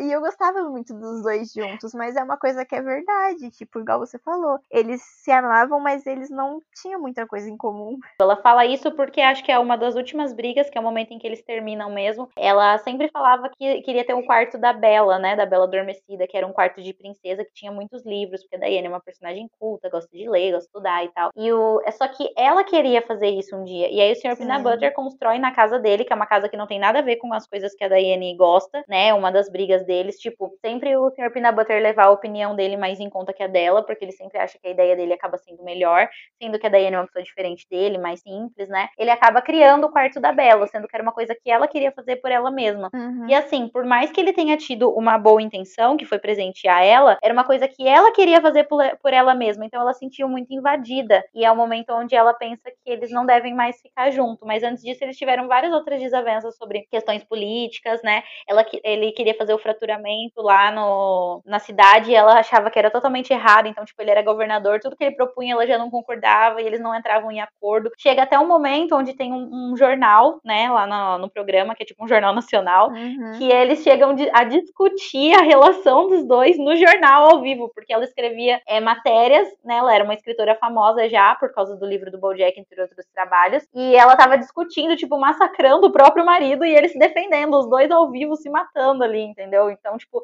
dava para ver que a relação deles já tinha tomado um rumo totalmente caótico. É, e aí acaba resultando no divórcio, que eles, durante a quarta temporada, o enredo principal dos dois é esse. É, a princesa Caroline, ela tava ainda namorando o rato, né, se eu não me engano, ou era o coelho já, eu não lembro. O coelhinho, ela não fica muito. Ah, então era o gato, por o rato, quer dizer, por causa que ela tava, ele tava planejando uma família já, ela já tava indo atrás de questão de engravidar, e aí eu não lembro o que que aconteceu, que a Pari falou que ela, acho que ela não podia ficar grávida, né? É, esse para mim foi um dos, do, é um dos episódios que mais me fez chorar, é um episódio muito forte para mim, que me marcou muito, que é o episódio onde ela, ela tá decidida, ela tem vários planos aquele dia, e ela tá decidida que o dia dela vai ser incrível, porque a princesa Caroline, uma gata de pé, e ela tá planejando uma família, tá namorando, e ela tenta engravidar de toda forma, ela e o ratinho estão tentando engravidar, e ela tá grávida, e ela vai fazer o acompanhamento. Quando ela sai do carro, quando ela tá saindo do carro, ela vê que o colar dela, que é um colar que ela sempre usa, que é herança de família, ele estoura. Aí ela leva para consertar e ela descobre que o colar não é de ouro, que nem ela sempre achou. Era uma bijuteria barata. Então ela fica bem chateada com isso. Uhum. E aí ela começa a relembrar coisas da vida dela que não deram certo. Então ela começa, o episódio começa a passar assim, que é uma tipo uma tataraneta dela contando um dia incrível de um familiar dela, que era a princesa Caroline. Então essa tataraneta tá contando: "Ah, a minha a minha tataravó, a princesa Caroline, teve um dia difícil. Ela foi uhum. pra empresa, nananana, ela fez isso, quebrou o colar, tal, tal, tal. E aí até que chega no momento em que ela chega no consultório para saber sobre o neném. O marido não pôde ir nessa, nessa consulta, né? E ela descobre que ela perdeu o neném porque ela não pode ficar grávida. E sendo que é um dos maiores sonhos dela, deixados bem claros, assim, desde a primeira temporada. Então ela fica extremamente abalada por saber que ela perdeu o filho, que ela não pode ficar grávida, que o colar dela quebrou, tipo, tudo começa a acontecer no dia dela, assim, pra dar tudo errado. Ela fica super chateada. Só que ao mesmo tempo fica intercalando com essa cena dessa menina no futuro, há 50 anos na frente, falando da minha tataravó. Eu tô contando a história de como a minha tataravó venceu esse dia difícil. E aí chega no final, quando a menina tá terminando a apresentação na escola, mostra a princesa Caroline deitada no sofá, tipo, ela não sabe se vai contar pro namorado ou não, se ela perdeu, que ela perdeu a criança e que ela não pode ter filho. E o Bojack liga para ela, ele tá voltando, né, desse tempo que ele ficou exilado aí, sofrendo o luto da perda da Sarah Lynn, e a princesa Caroline atende ele, ele liga para ela, ela atende, e ele fala: "Como que você faz para superar um dia difícil?" E ela fala assim: "Ah, eu sempre tento imaginar a minha tataraneta contando na escola como eu era uma tataravó incrível que superei um dia difícil, ou seja, ela não superou, o dia foi horrível mesmo e todos aqueles problemas estão lá para ela enfrentar. E esse final, assim, acaba ali, ela falando isso pro Bojack, foi uma coisa que me fez chorar. Não é chorar, mas eu fiquei chorando por dias, porque, tipo, é muito pesado você parar pra pensar que, tipo, todos os sonhos dela ali, tudo que ela planejou, tudo que ela mais queria, ela não pode mais ter, entendeu? E ela tava, tipo, você fica naquela expectativa de que no final vai dar tudo certo e, na verdade, era só a imaginação dela, não vai dar certo. certo. Ai, pesado demais. Nossa. E aí o namorado dela termina com ela, né? Por causa que ela não pode ter filho. Eu não lembro. É, na verdade, ele tenta. Ele é um, um bom personagem para ficar com ela. Ele quer ficar com ela e ele quer tentar, mas ela não quer. Ela, ela que resolve, tipo, acaba se afastando dele e eles decidem terminar, porque ela não se sente mais bem, ela não se sente mulher, vamos dizer assim, porque ela não pode ter filho. Ela começa a se lembrar da mãe, falando para ela que ela não quer conseguir, e já teve, na adolescência dela, ela teve um namoradinho, que ela engravidou na adolescência,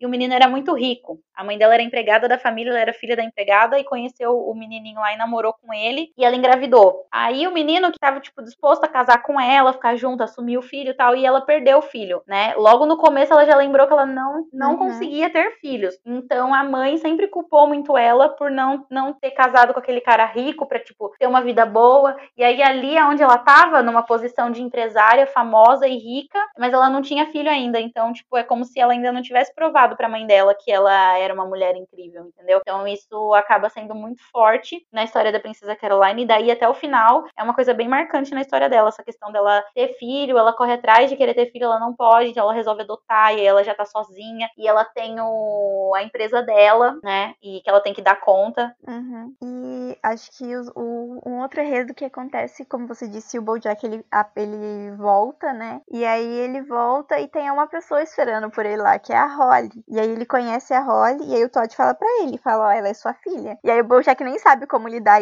com isso no começo. Mostra o desenvolvimento da relação dos dois. E aí tem um episódio que o Bojack acaba indo buscar a mãe dele no asilo. Eu não lembro muito bem o que acontece, que ele, ele tem que buscar a mãe dele. E aí acaba tendo uns flashbacks. Sim, é, são episódios bem pesados. E aí ele acaba descobrindo que a Holly, na verdade, não é filha dele, ela é irmã dele. Que o pai dele teve um caso. Sim, com a. Ela era o quê? A empregada. Ela era empregada e o pai dele teve um caso e ela era irmã dele. E a, a mãe dele acaba contando isso, né? Acho que é, era isso dos dois. Eles, eles têm essa relação que eles viram uma coisinha até bonitinha. E ele pega e, e eu acho muito bonito. Eu lembro que o final da temporada é os dois no telefone, né? E ela falava que não precisava de mais um. Ele falou: ai, desculpa, eu tentei ser um pai e não sei o quê. E ela fala: olha, eu não, eu não preciso de um pai, mas eu preciso de um irmão. E aí eu, eu lembro que quando terminou essa temporada, eu mandei mensagem pro meu amigo e falei: meu Deus, pela primeira vez tive um final de Bojack de temporada que me deu esperança.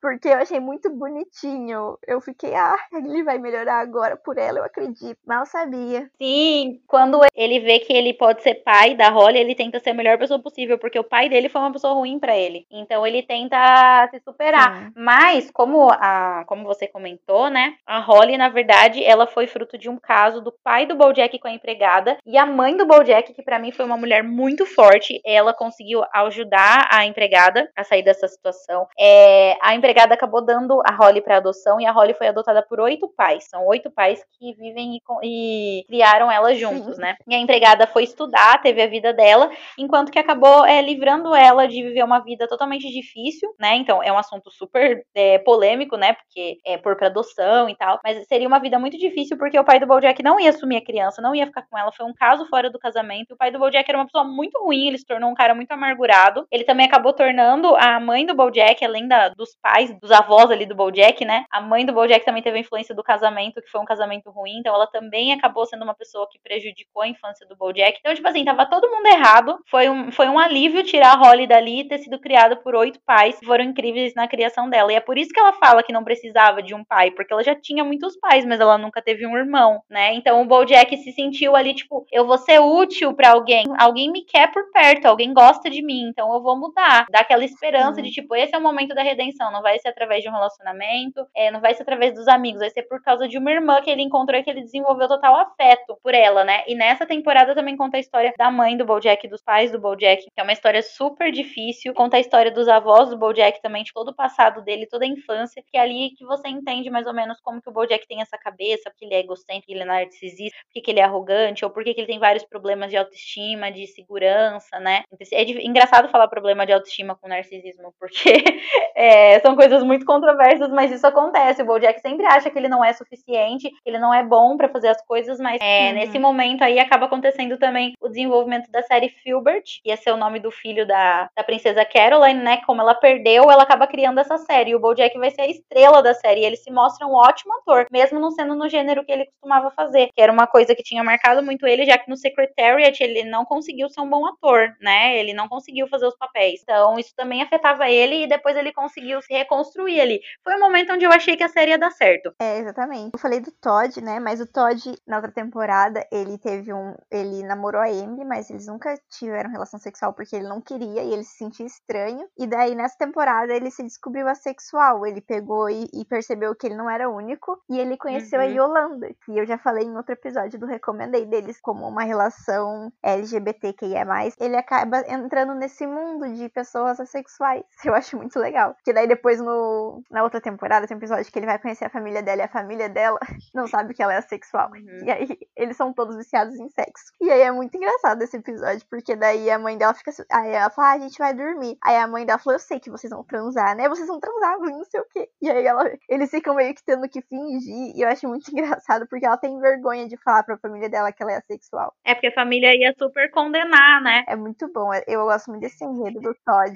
É muito engraçado. Uhum. A irmã dela vai, vai lá paquerar ele. Sim, né? é muito engraçado, porque a irmã não lembra exatamente o que, que ela é, mas o pai, se eu não me engano, ele é diretor artístico de filmes pornô e a mãe é uma grande atriz pornô, assim, é uma estrela do pornô. Então eles são super ali, tipo, falam de sexo, consomem isso e eles querem que as filhas sejam. Então é como se, tipo, é, não abordasse diretamente, mas é como se fosse uma família super hétero que não aceitaria um filho gay de jeito nenhum e a Yolanda se assumisse gay, entendeu? Então, assim, cria de uma maneira diferente, né? Sim. Esse aspecto, que é totalmente, tipo assim, a minha família não vai aceitar, né? E ela leva o Todd, que é assexual, mas eles fingem que transam muito lá para conhecer a família. E fica muito engraçada a situação, porque você vê o lado deles, vê o lado da família, e a irmã até tenta dar em cima do Todd é, pra ficar com ele, mas eu não lembro exatamente, mas eu não, não tenho certeza. Mas ela não dá em cima do Todd porque ela quer é, furar o olho da irmã. Ela dá em cima do Todd pra ter certeza que o Todd vai querer transar com ela, porque eles já desconfiavam que a Yolanda era sexual. Então, tipo, remete a tudo isso, sabe? Ai, muito bom. É isso. Agora a gente vai falar da quinta temporada, que para mim é a melhor temporada. Eu gosto muito dessa temporada. É, então, como a Ika disse, já tava fazendo as gravações do Filbert. Só que o Bojack odiava o personagem porque ele era o personagem. Ele era o personagem era um personagem egocêntrico, chato, alcoólatra. E era tudo que o Bojack era, né? Realmente. Então ele odiava. E aí ele é protagonista da série junto com a Gina. E ele até tinha relações com ela. Era tudo casual, não era nada de namoro, de paixão e não sei o quê. E a série sai, vira um sucesso e tudo mais. Aí depois tem uns escândalos e aí a série é cancelada. A gente vai falar daqui a pouco sobre o escândalo, né? Porque é bem intenso o que acontece. Uhum. Mas vamos falar sobre a princesa Caroline, que ela resolve entrar em um processo de adoção. Sim. Tem essa questão também na temporada que ela, ela fica atrás e é um, um processo muito complicado, ainda mais para ela que seria uma mãe solteira. É. Então essa temporada aborda ela atrás, ela conhece uma barriga de aluguel e, e aí vai desenvolvendo até o fim da temporada, que é quando nasce o bebê e aí ela acaba conhecendo a bebê, que é o projeto sem título da princesa Caroline. Isso, é o nome que ela coloca, né? Porque ela tá procurando ainda o nome. Nessa, nessa parte, se eu não me engano, quando depois que o Todd sai da casa do Bojack, ele vai morar com a princesa Caroline. Uhum. E ele acaba ajudando bastante ela. O Todd tá sempre, cada hora ele tá num emprego diferente. ele sempre tem muito sucesso. Ele cria uma rede de, é, acho que Uber, são taxistas só de mulheres, para as outras mulheres se sentirem seguras. Então são só motoristas Sim. mulheres. Ele cria uns negócios muito doidos que sempre dá certo. Um, um app de encontro para assexuais. Sim, ele também cria isso. Ele, ah, ele cria várias coisas. E nessa época ele também tem uns projetos doidos que não dão certo, né? Teve o caso dos dentistas palhaços, que também foi bizarro. Nossa, medo. Tem muitos medo de palhaço. Não gostei. É muito engraçado. É, então ele tenta colocar os dentistas como se fossem vestidos de palhaços para os palhaços é, meio que divertirem as crianças que têm medo de dentista. E no fim dá super errado e todo mundo fica morrendo de medo. Mas enfim, o Todd acaba indo morar com a princesa Caroline. E ele acaba ajudando muito a princesa Caroline nesse, nesse quesito da neném, né? Que ela consegue, que ela tá atrás nesse processo de adoção. Então a gente vê que o Todd é um personagem que ele se dá bem com todo mundo. O problema era o Bojack mesmo. E ele fica, ele fica, mostra uma amizade bem legal. Ele fica bem mais unido com a princesa Caroline, que tá atrás, é, passando por esses perrengues, porque tá atrás desse, da adoção, né, da criança. E enquanto ela tá dirigindo a série do Filbert, eu acredito que quando ela tem o neném, ela acaba encontrando com aquele ratinho que ela tinha um relacionamento. E ele até pensa, sugere dos dois criarem a criança juntos. Eles até ficam um tempo, mas acaba não dando certo. Nesse período, ela já tá é, ali trabalhando com o Judá, que é um personagem que aparece que é um homem lindo, maravilhoso, assim, sensato, inteligentíssimo. Amo! Perfeito demais. É um, o verdadeiro amão da porra. A dublagem dele perfeita.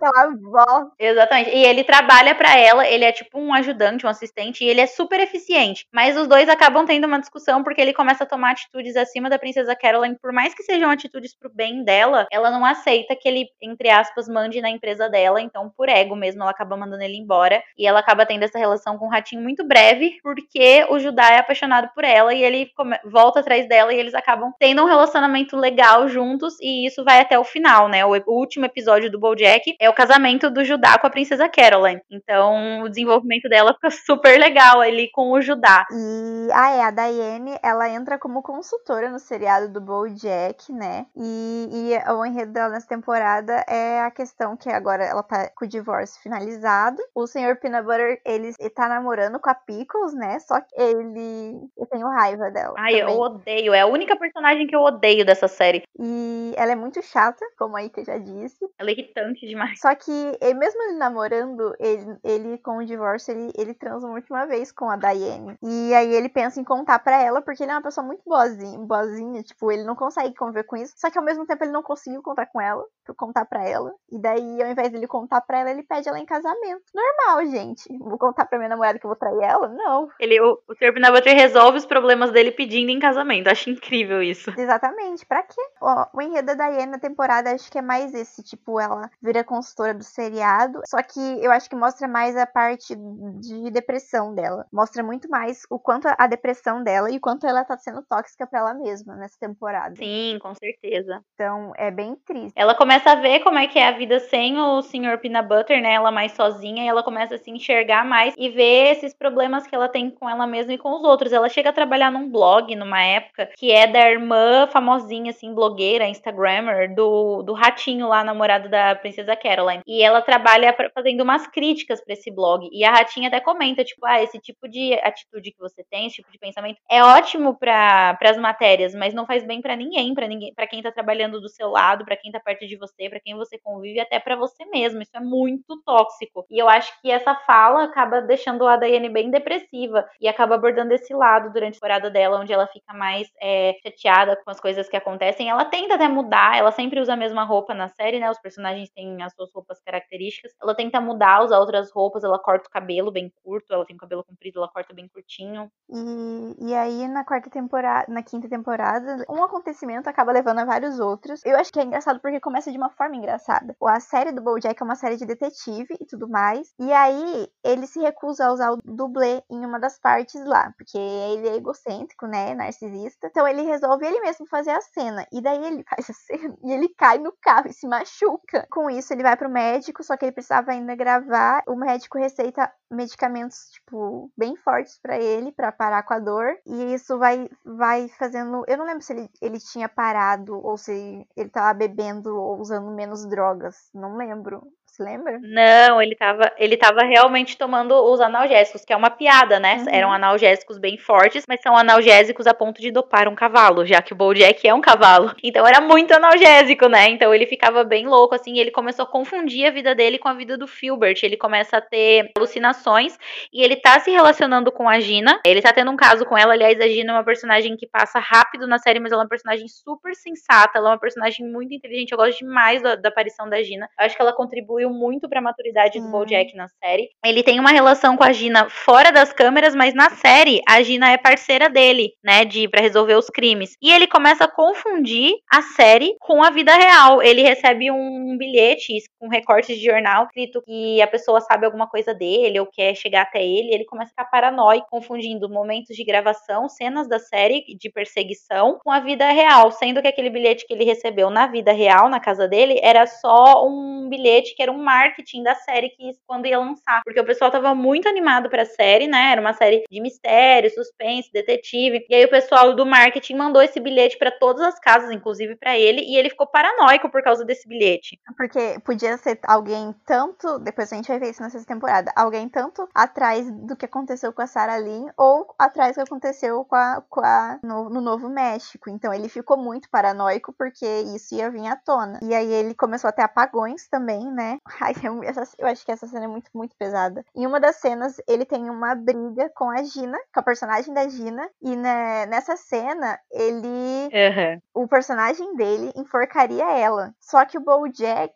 Eu não sei porque eu tô rindo. O verdadeiro rindo de nervoso. Mas o Bojack, ele começa a enforcar ela de verdade. Ele começa a asfixiar ela. Ele tá num. Ele tá num, num surto. Tanto que é, é, tipo, falam corta. E ele continua. E eu acho que uma das coisas mais assustadoras é que depois, quando conseguem tirar. Ele tá tão chapado, tão dopado. Aí tiram ele de cima dela. E aí eu acho muito assustador o jeito que ela ficou. Porque é um desenho, mas mesmo assim eu achei muito assustador. Realmente. Porque ela tava com o olho esbugalhado, as marcas da mão dele no pescoço dela. É muito impactante. Eu até coloquei a mão no microfone aqui pra simular isso. Foi uma das cenas mais fortes para mim na série, assim, sabe? Eu fiquei muito, muito assustada. Porque, querendo ou não, no Novo México não chegou a acontecer alguma coisa assim. Ele nunca foi, tipo, não, nunca foi algo tão evidente assim, sabe? Que ele fez tanto no Novo México quanto a Sarah Lynn. Ele não, chegava, não chegou a tocar nelas a ponto, igual você falou, de consumar o ato com a menina lá. Ou a, tipo, dele mesmo matar a Sarah Lynn com as próprias mãos. Só que aquilo que ele fez, eu fiquei. Ainda mais que era uma coisa. Tipo, tava indo tudo tão bem assim. Sim. Ele tava desenvolvendo um relacionamento bem bonitinho com a Holly. Tava fazendo a série e tudo. E aí ele teve essa recaída e aconteceu isso. E eu fiquei muito, muito assustada com o que aconteceu. E, e que todo mundo viu, porque as outras coisas ninguém tinha visto. E aí agora foi uma coisa que todo mundo viu. As, as pessoas que estavam filmando a Princesa Caroline, o Sr. Peanut Butter, que também tava lá no dia que ele tava filmando. E teve várias pessoas que filmaram também, né? É, porque era um episódio da série, né? Onde ele tinha uma, uma desavença com uma uhum. personagem da Gina. E ele acaba confundindo com a verdade. Aí, na verdade, ele tá achando que a Gina, de verdade, namorada dele, tá traindo ele de alguma forma. Não traindo, tipo, de relacionamento, mas, tipo, traindo ele com alguém que quer saber os segredos, os podres dele. Então ele vai enforcar a Gina, mas não como um personagem. Ele enforca real, tipo, pensando na vida real, que ela merece ser enforcada porque ela tá traindo ele de alguma forma, traindo a lealdade dele. Então ele enforca ela e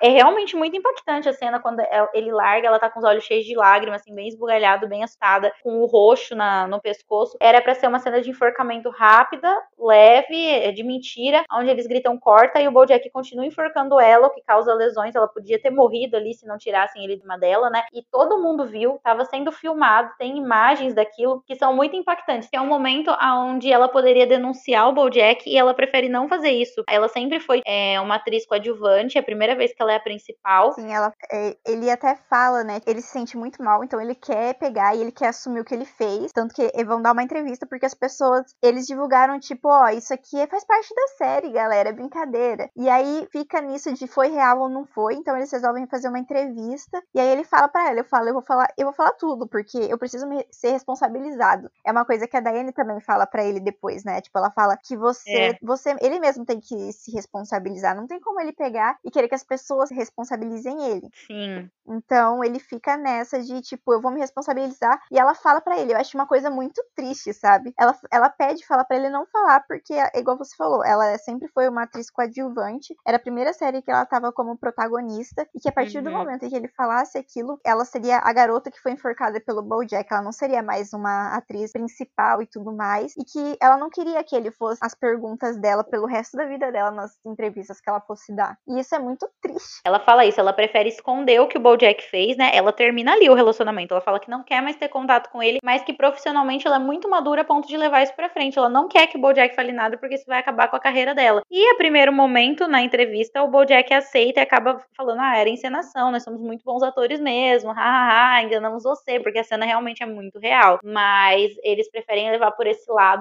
por conta da Gina ter pedido para não acabar com a carreira dela, né? E aí, mais uma vez, o Bojack tem que lidar com aquilo, porque ele achou que ele podia consertar o erro dele se responsabilizando, falando, gente, eu tava muito louco, eu realmente fiz isso, é, eu sinto muito, ele não pôde fazer isso, pelo bem da Gina, né? Então, ele foi a melhor escolha ele não ter falado nada, mas ele ainda carrega a culpa de ter uhum. enforcado ela e ninguém saber. Então, é mais uma coisa que fica pesando na consciência dele. Sim, ai, é muito, é muito triste tudo isso que acontece. A série é cancelada, porque daí tem esse escândalo, porque teve esse período de tempo que as pessoas não sabiam se era real ou não que tinha acontecido. E aí também, aí a Princesa Caroline também começa outra série com o Sr. Peanut Butter, que era o pai versário lá. O pai de aniversário. É muito nada a ver. É, nesse período, a série era produzida por um site chamado Que Horas São, que é um site que mostra a hora. É só isso. E o Todd cria um robô, muito engraçado, ele cria um robô do sexo para fazer sexo com a Emily, aquela namorada lá de trás que queria transar, né? Ele acaba não não, não consumindo, uhum. né, o, as relações porque ele ele se vê assexual. Esse robô fica lá parado. Esse robô acaba criando uma inteligência. Ele fala frases muito de safadeza, né? E é um robô é que o pessoal acha inteligente e coloca como presidente da empresa que horas são e coloca o Todd como vice-presidente. Então, tipo assim, o Todd fica ali abaixo do cargo do próprio robô que ele criou. E o robô fala, fala coisas muito obscenas, tipo, ai, vem pro papai, que é leitinho, umas coisas assim. Olha como ele foi eleito como presidente. Falaram alguma coisa de presidência, daí ele falou assim: essa é minha posição favorita. Deles, meu Deus, ele tem que ser o presidente da empresa. Sim, é, é muito aleatório. Depois que o robô do, do Todd vira presidente da empresa, ele é acusado de assédio sexual por conta dessas frases que ele fala sobre sexo mesmo. E aí a empresa começa a ruir. E aí depois disso vaza o escândalo do Bojack realmente ter enforcado a Gina. E aí sim a série é cancelada. Não é só por causa do escândalo. Porque além do ah. escândalo, eles tentam esconder isso. Mas além do escândalo, eles perdem o patrocínio. Então realmente volta tudo a ruir, né? A princesa Caroline tava naquele dilema de se ia conseguir adotar a criança ou não ela estava sozinha, aí ela perde a série, ela perde o patrocínio, a que a ação fecha, muitas pessoas são despedidas, e aí, tipo, o que, que o Bojack vai fazer agora? Ele ajudou a Gina e não deu certo, o que, que ele vai fazer? E aí, sim, ele decide ir pra, pra reabilitação com a única amiga que sobrou, que foi a Diane, né? Finalmente, demorou, demorou. É, demorou muito. ela que leva ele pra lá e ela deixa ele lá, só que eu, quando terminou essa temporada, eu fiquei com uma sensação de que ia dar ruim. Eu falei, não vai dar certo, ele vai sair, ele vai voltar, não sei. Eu fiquei me sentindo mal, assim, com tudo que aconteceu. E aí ele, a gente vai pra, pra última. pra última temporada, vou Jack na, na rehab, né? Ele tendo, ele começando a se tratar uhum. E sem bebê. Só que mesmo na rehab, ele acaba se responsabilizando por uma pessoa que não está tão disposta assim a estar na reabilitação. Isso é complicado, por causa que daí ele acaba. Ele realmente estava tentando, assim, daí ele, ele se responsabiliza por essa outra. Quem que era? Eu não lembro o nome. Eu não lembro exatamente dessa parte. Eu só lembro que, tipo, é, ele estava tentando, estava se tratando, ele ia lá, fazia entrevistas. Entrevistas não, ele fazia terapia dele. Uhum. Mesmo achando tudo aquilo muito escroto, ele estava tentando. Ele, e ele contava tudo pro psicólogo dele. Uhum. E aí che chegou essa nova mulher, eu acho. E aí ela não estava tão disposta assim. Ela resolve um dia fugir da clínica para ir para uma festa, alguma coisa assim. Ele acaba indo. E esse episódio é muito tenso, porque eu achei que a qualquer momento ele ia pegar e ia ter uma recaída, que ele ia beber e tudo mais. Ele, inclusive, pega uhum. uma garrafinha com vodka, que depois leva de volta pra clínica. E ele sempre fica olhando para ela e fica, ai meu Deus, Bojack, não, pare. Seja feliz.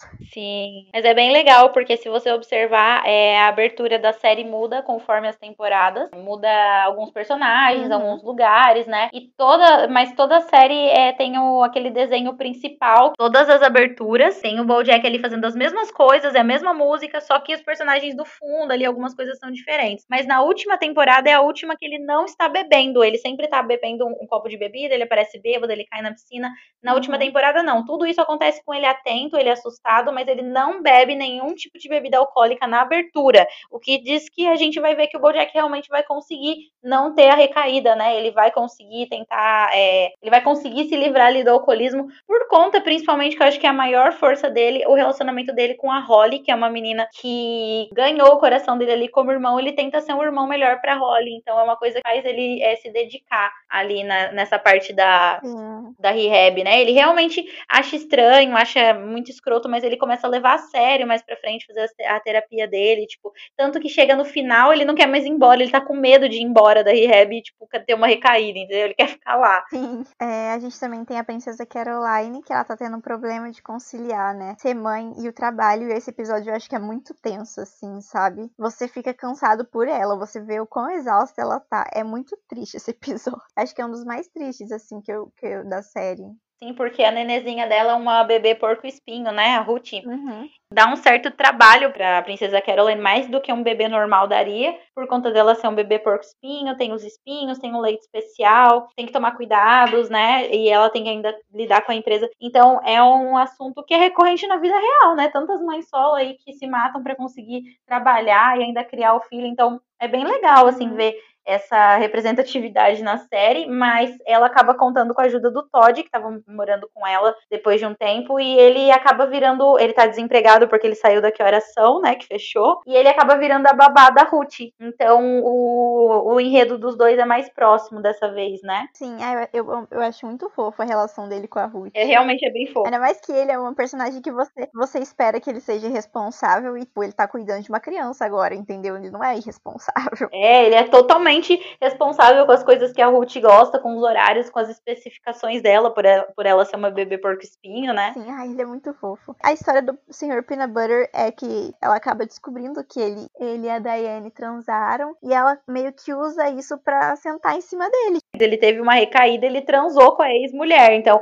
a Pickles era bem mais nova. A Pickles é um cachorro, a Diane é uma humana, né? Onde a Pickles é uma garçonete num restaurante que é do Sr. Peanut Butter, enquanto a Diane é uma escritora renomada. Então, a Pickles ela se sente muita insegurança. É claro que não dá para culpar totalmente ela pela, pelo que ela sentiu, porque o Sr. Peanut Butter vacilou muito. Traição é um bagulho que não tem perdão. E ela perdoou, né? Sim, mas então, exatamente, eu acho que compensava mais ter terminado, porque ela não, não realmente perdoou, depois a gente acaba vendo, por causa que a todo momento ela, ela meio que jogava isso na cara dele para conseguir o que ela queria. Sim, é que, é que assim, eu acredito que ela era. Ela perdoou pra exatamente mostrar pra pessoa que ela era de verdade. Ela era muito mau caráter. Ela, ela dizia que ela uhum. precisava trair o Sr. Peanut Butter pra ficar igual. E o Sr. Peanut Butter concorda, né? É isso que ela faz. Ah, então é. o Sr. Peanut Butter concorda. Só que não é só isso. Além dela transar com vários caras, ela disse que não é a mesma coisa dele ter transado com a Daiane, porque eles tinham uma ligação emocional muito forte com a Daiane. Então ela precisava se ligar emocionalmente com uma pessoa para atrair ele para ser equivalente. E ele aceita. E ela começa a atrair ele com vários caras, transar várias vezes. E aí ele, tipo, chega até e fala: E aí, amor, deu certo? Ela, ai, não, eu não me liguei com ele emocionalmente, vou precisar transar com outro. E aí é onde ela se torna uma personagem mau caráter, porque no, que, que tipo de perdão é esse? E aí, e tanto ele até, ele até faz uma amizade com um cantor lá. Parece um cantor aí, que eu não vou falar o nome, Justin Bieber. Ah, pra mim ele é totalmente o Justin Bieber, falo mesmo. ele é o Justin Bieber, claramente. Só que eles colocam outro nome, né? Não, tipo, e eles viram super amigos e tudo mais. E aí no fim, é, ela acaba ficando. A Pickle acaba transando com ele. E ele ia viajar com esse cara, né? Eles iam trabalhar juntos, só que daí a, a Pickle pega e meio que rouba ele, assim, tipo, ele prefere ficar com a Piccolo, eu não lembro muito bem direito. É, o Sr. Peanut Butter vira muito amigo dele a ponto deles pegarem um restaurante e meio que desenvolverem um negócio que é, eles têm porções em pratinhos, é uma coisa, eles têm uma fissura por comidas em pratinhos pequenos. Ah, é? E eles viram sócios, assim. E aí não tem ninguém pra lavar louça, daí junta aquilo, aquele tanto de prato, e aí era, era numa mesa que ficava É. rodando, aí as pessoas não conseguiam pegar comer. Era muito engraçado, assim. Mas você acha que vai desenvolver uma amizade boa entre os dois e, na verdade, a Pickles quer transar com ele, né? E ela transa, se eu não me engano, e ele acaba se apaixonando pela Pickles e convida a Pickles a ir embora com ele em turnê, porque, como dissemos, ele é um cantor famoso, acredito que inspirado no Justin Bieber, porque parece bastante. A Pickles vai embora com ele pra turnê, né? E a Pickles, depois de todo esse auê de ter que transar com alguém que tenha ligação, que seja equivalente, vai embora com o cara e deixa o Sr. Peanut Butter. E é, tipo, meio que o final, né? É o início do fim dele, porque já estamos na última temporada. Então, o Sr. Peanut Butter ficou com a Diane, ficou com a Pickles. E ele teve outras esposas também que mostra, né, antes, que ele também não, não teve tanto sucesso. E ele viu que tava na hora dele parar de apostar em relações e apostar em si mesmo. Ele parar Uhum. de ser, de se basear em relações e ver quem ele era sozinho. Ele se dá o próprio valor antes de entrar em uma outra relação. Eu acho que é, muitas pessoas passam por isso, tipo, ficam entrando de relacionamento em relacionamento, Uhum. acabam vivendo é, situações difíceis, situações complicadas e acabam é, tirando conhecimento de si próprio por causa de várias relações. A pessoa tem que ter um tempo pra você. E eu acho que a história do Sr. Peanut Butter gira nisso e dá uma lição, assim, maravilhosa sobre esse assunto. Sim, eu concordo. É por isso que essa série é tão boa. Sim. É o enredo do Todd com a família dele, né? Porque era uma coisa que eu, eu não entendia muito bem o que, que tinha acontecido. E ele sempre teve esse problema com os pais dele. O que tinha acontecido mesmo? Qual que era o problema? Que ele não conseguia. A mãe dele, tipo, não aparecia, inclusive. É, depois no- na última temporada fala sobre a família do Todd, porque como a gente sabe, sabe, o Todd morava na casa do Bojack, né? E um episódio conta a história dele, Uhum. mas de maneira meio vaga. O Todd brigou com a família porque ele era viciado em videogame, ele não estava trabalhando nem estudando. Então ele foi, ele namorava também na época. Ele acabou Uhum. ficando viciado em um jogo, que aliás é o jogo que o Bojack dá pra ele, pra ele ficar distraído com o jogo e se dispersar da ópera rock, né? E por causa desse jogo, ele é meio que expulso de casa. Ele tá vagando, sem saber o que fazer da vida. Ele tá vendo uma festa rolando num casarão e ele dorme no sofá. E no outro dia ele acorda e conhece o Bojack, era a casa do Bojack. E ele fica por anos na casa do Bojack porque ele foi lá na festa, né? Depois ele acaba não voltando mais pra casa dos pais porque ele tem uma relação assim muito complicada, Aham. muito difícil, por conta acredito de, não deixa muito específico, mas por conta de dessa falta de diálogo, né? Dele com a mãe, com o pai, que o- os pais nunca foram atrás do Todd também pra saber como ele tava desse tempo todo que ele ficou entre aspas na rua, né? Porque ele não trabalhava, ele não tinha nada. Eu fiquei muito decepcionada com o enredo do Todd no final, apesar de ser uma série incrível, mostrou muito pouco do Todd, o desenvolvimento dele foi muito raso. Essa história dos pais dele merecia mais destaque. Eu acho que tem um episódio ou outro que mostra um pedaço assim, que mostra sobre essa relação com os pais dele, que é muito superficial e não dá pra saber exatamente o que aconteceu. Sim, é verdade. A gente também teve. é, eles mostraram mais sobre a depressão da Diane. Ela tava com. Ela viaja, né? Ela começa a fazer âncora, né? Tipo, ela começa a ser repórter do, do blog lá que ela fazia. E ela começa a viajar junto Uhum. com o, o Guy. É o Guy, né? Acho que é esse o nome dele.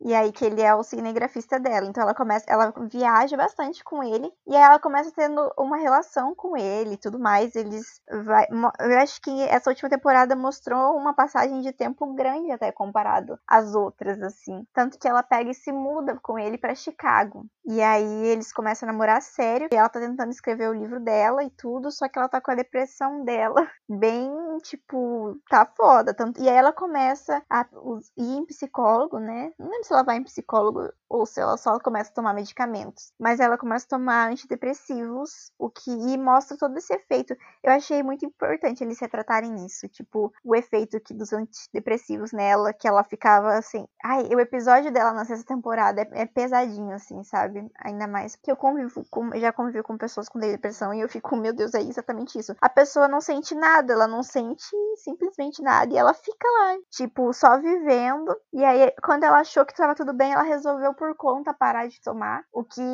não deu certo, né? Obviamente, porque não é algo que se pode fazer só porque você acha que tá bem você parar de tomar o remédio. E aí ela teve vários problemas de uma recaída. E eu achei bem legal eles estarem demonstrando esse desenvolvimento dela lidando com a depressão dela durante bastante tempo, porque teve uma passagem de tempo boa ali. Sim, até metade da série, né? É é um período, e depois desse período dá uma gran, um grande salto no tempo, e aí volta a mostrar os personagens como estão naquele momento. Tanto a Diane, que é, começou a ter um relacionamento com o Guy, né? E aí eles começam a ter um relacionamento mais sério, ela se muda pra Chicago, trata a depressão dela, onde Uhum. ela fica totalmente presa e não consegue escrever o livro dela, né? Porque ela tenta muito e não consegue, porque, querendo ou não, depressão é isso, impede você de fazer as coisas mais fáceis, porque você não sente nenhum ânimo, nenhuma vontade de fazer nada, né? Sim. Ela faz tratamento sim, se eu não me engano, ela passa assim por psicólogo e psiquiatra, ela faz um tratamento com medicação, o que ocasiona no salto temporal ela ficar bem gordinha, ela fica bem, bem diferente do que ela era, até as roupas ela muda, e é bem legal mostrar e retratar isso, porque pode ser efeito do remédio, ela é uma pessoa que não se abala com a mudança física dela, e é uma coisa que, nossa, devia ser muito mais demonstrado, porque a Daiane é uma mulher super empoderada, super inteligente, e é uma coisa que não abalou ela, tá um pouco fora do padrão que ela se encontrava. Ela tá casada com um cara incrível e a vida dela começa a ficar ótima depois do tratamento, né? Ela se encontra, ela já é uma escritora mais famosa, ela sai da- do negócio de reportagem, ela e o Guy começam a ter uma vida mais tranquila. O Guy é uma pessoa boa pra ela, sair de Los Angeles foi uma coisa boa pra ela, né? Então ela fica um pouco mais afastada Sim. do enredo do Bojack no final. Ela tava sempre ali pra apoiar o Bojack, ela era a amiga que socorria ele das merdas que ele fazia. E na última temporada ela já não tá mais ali.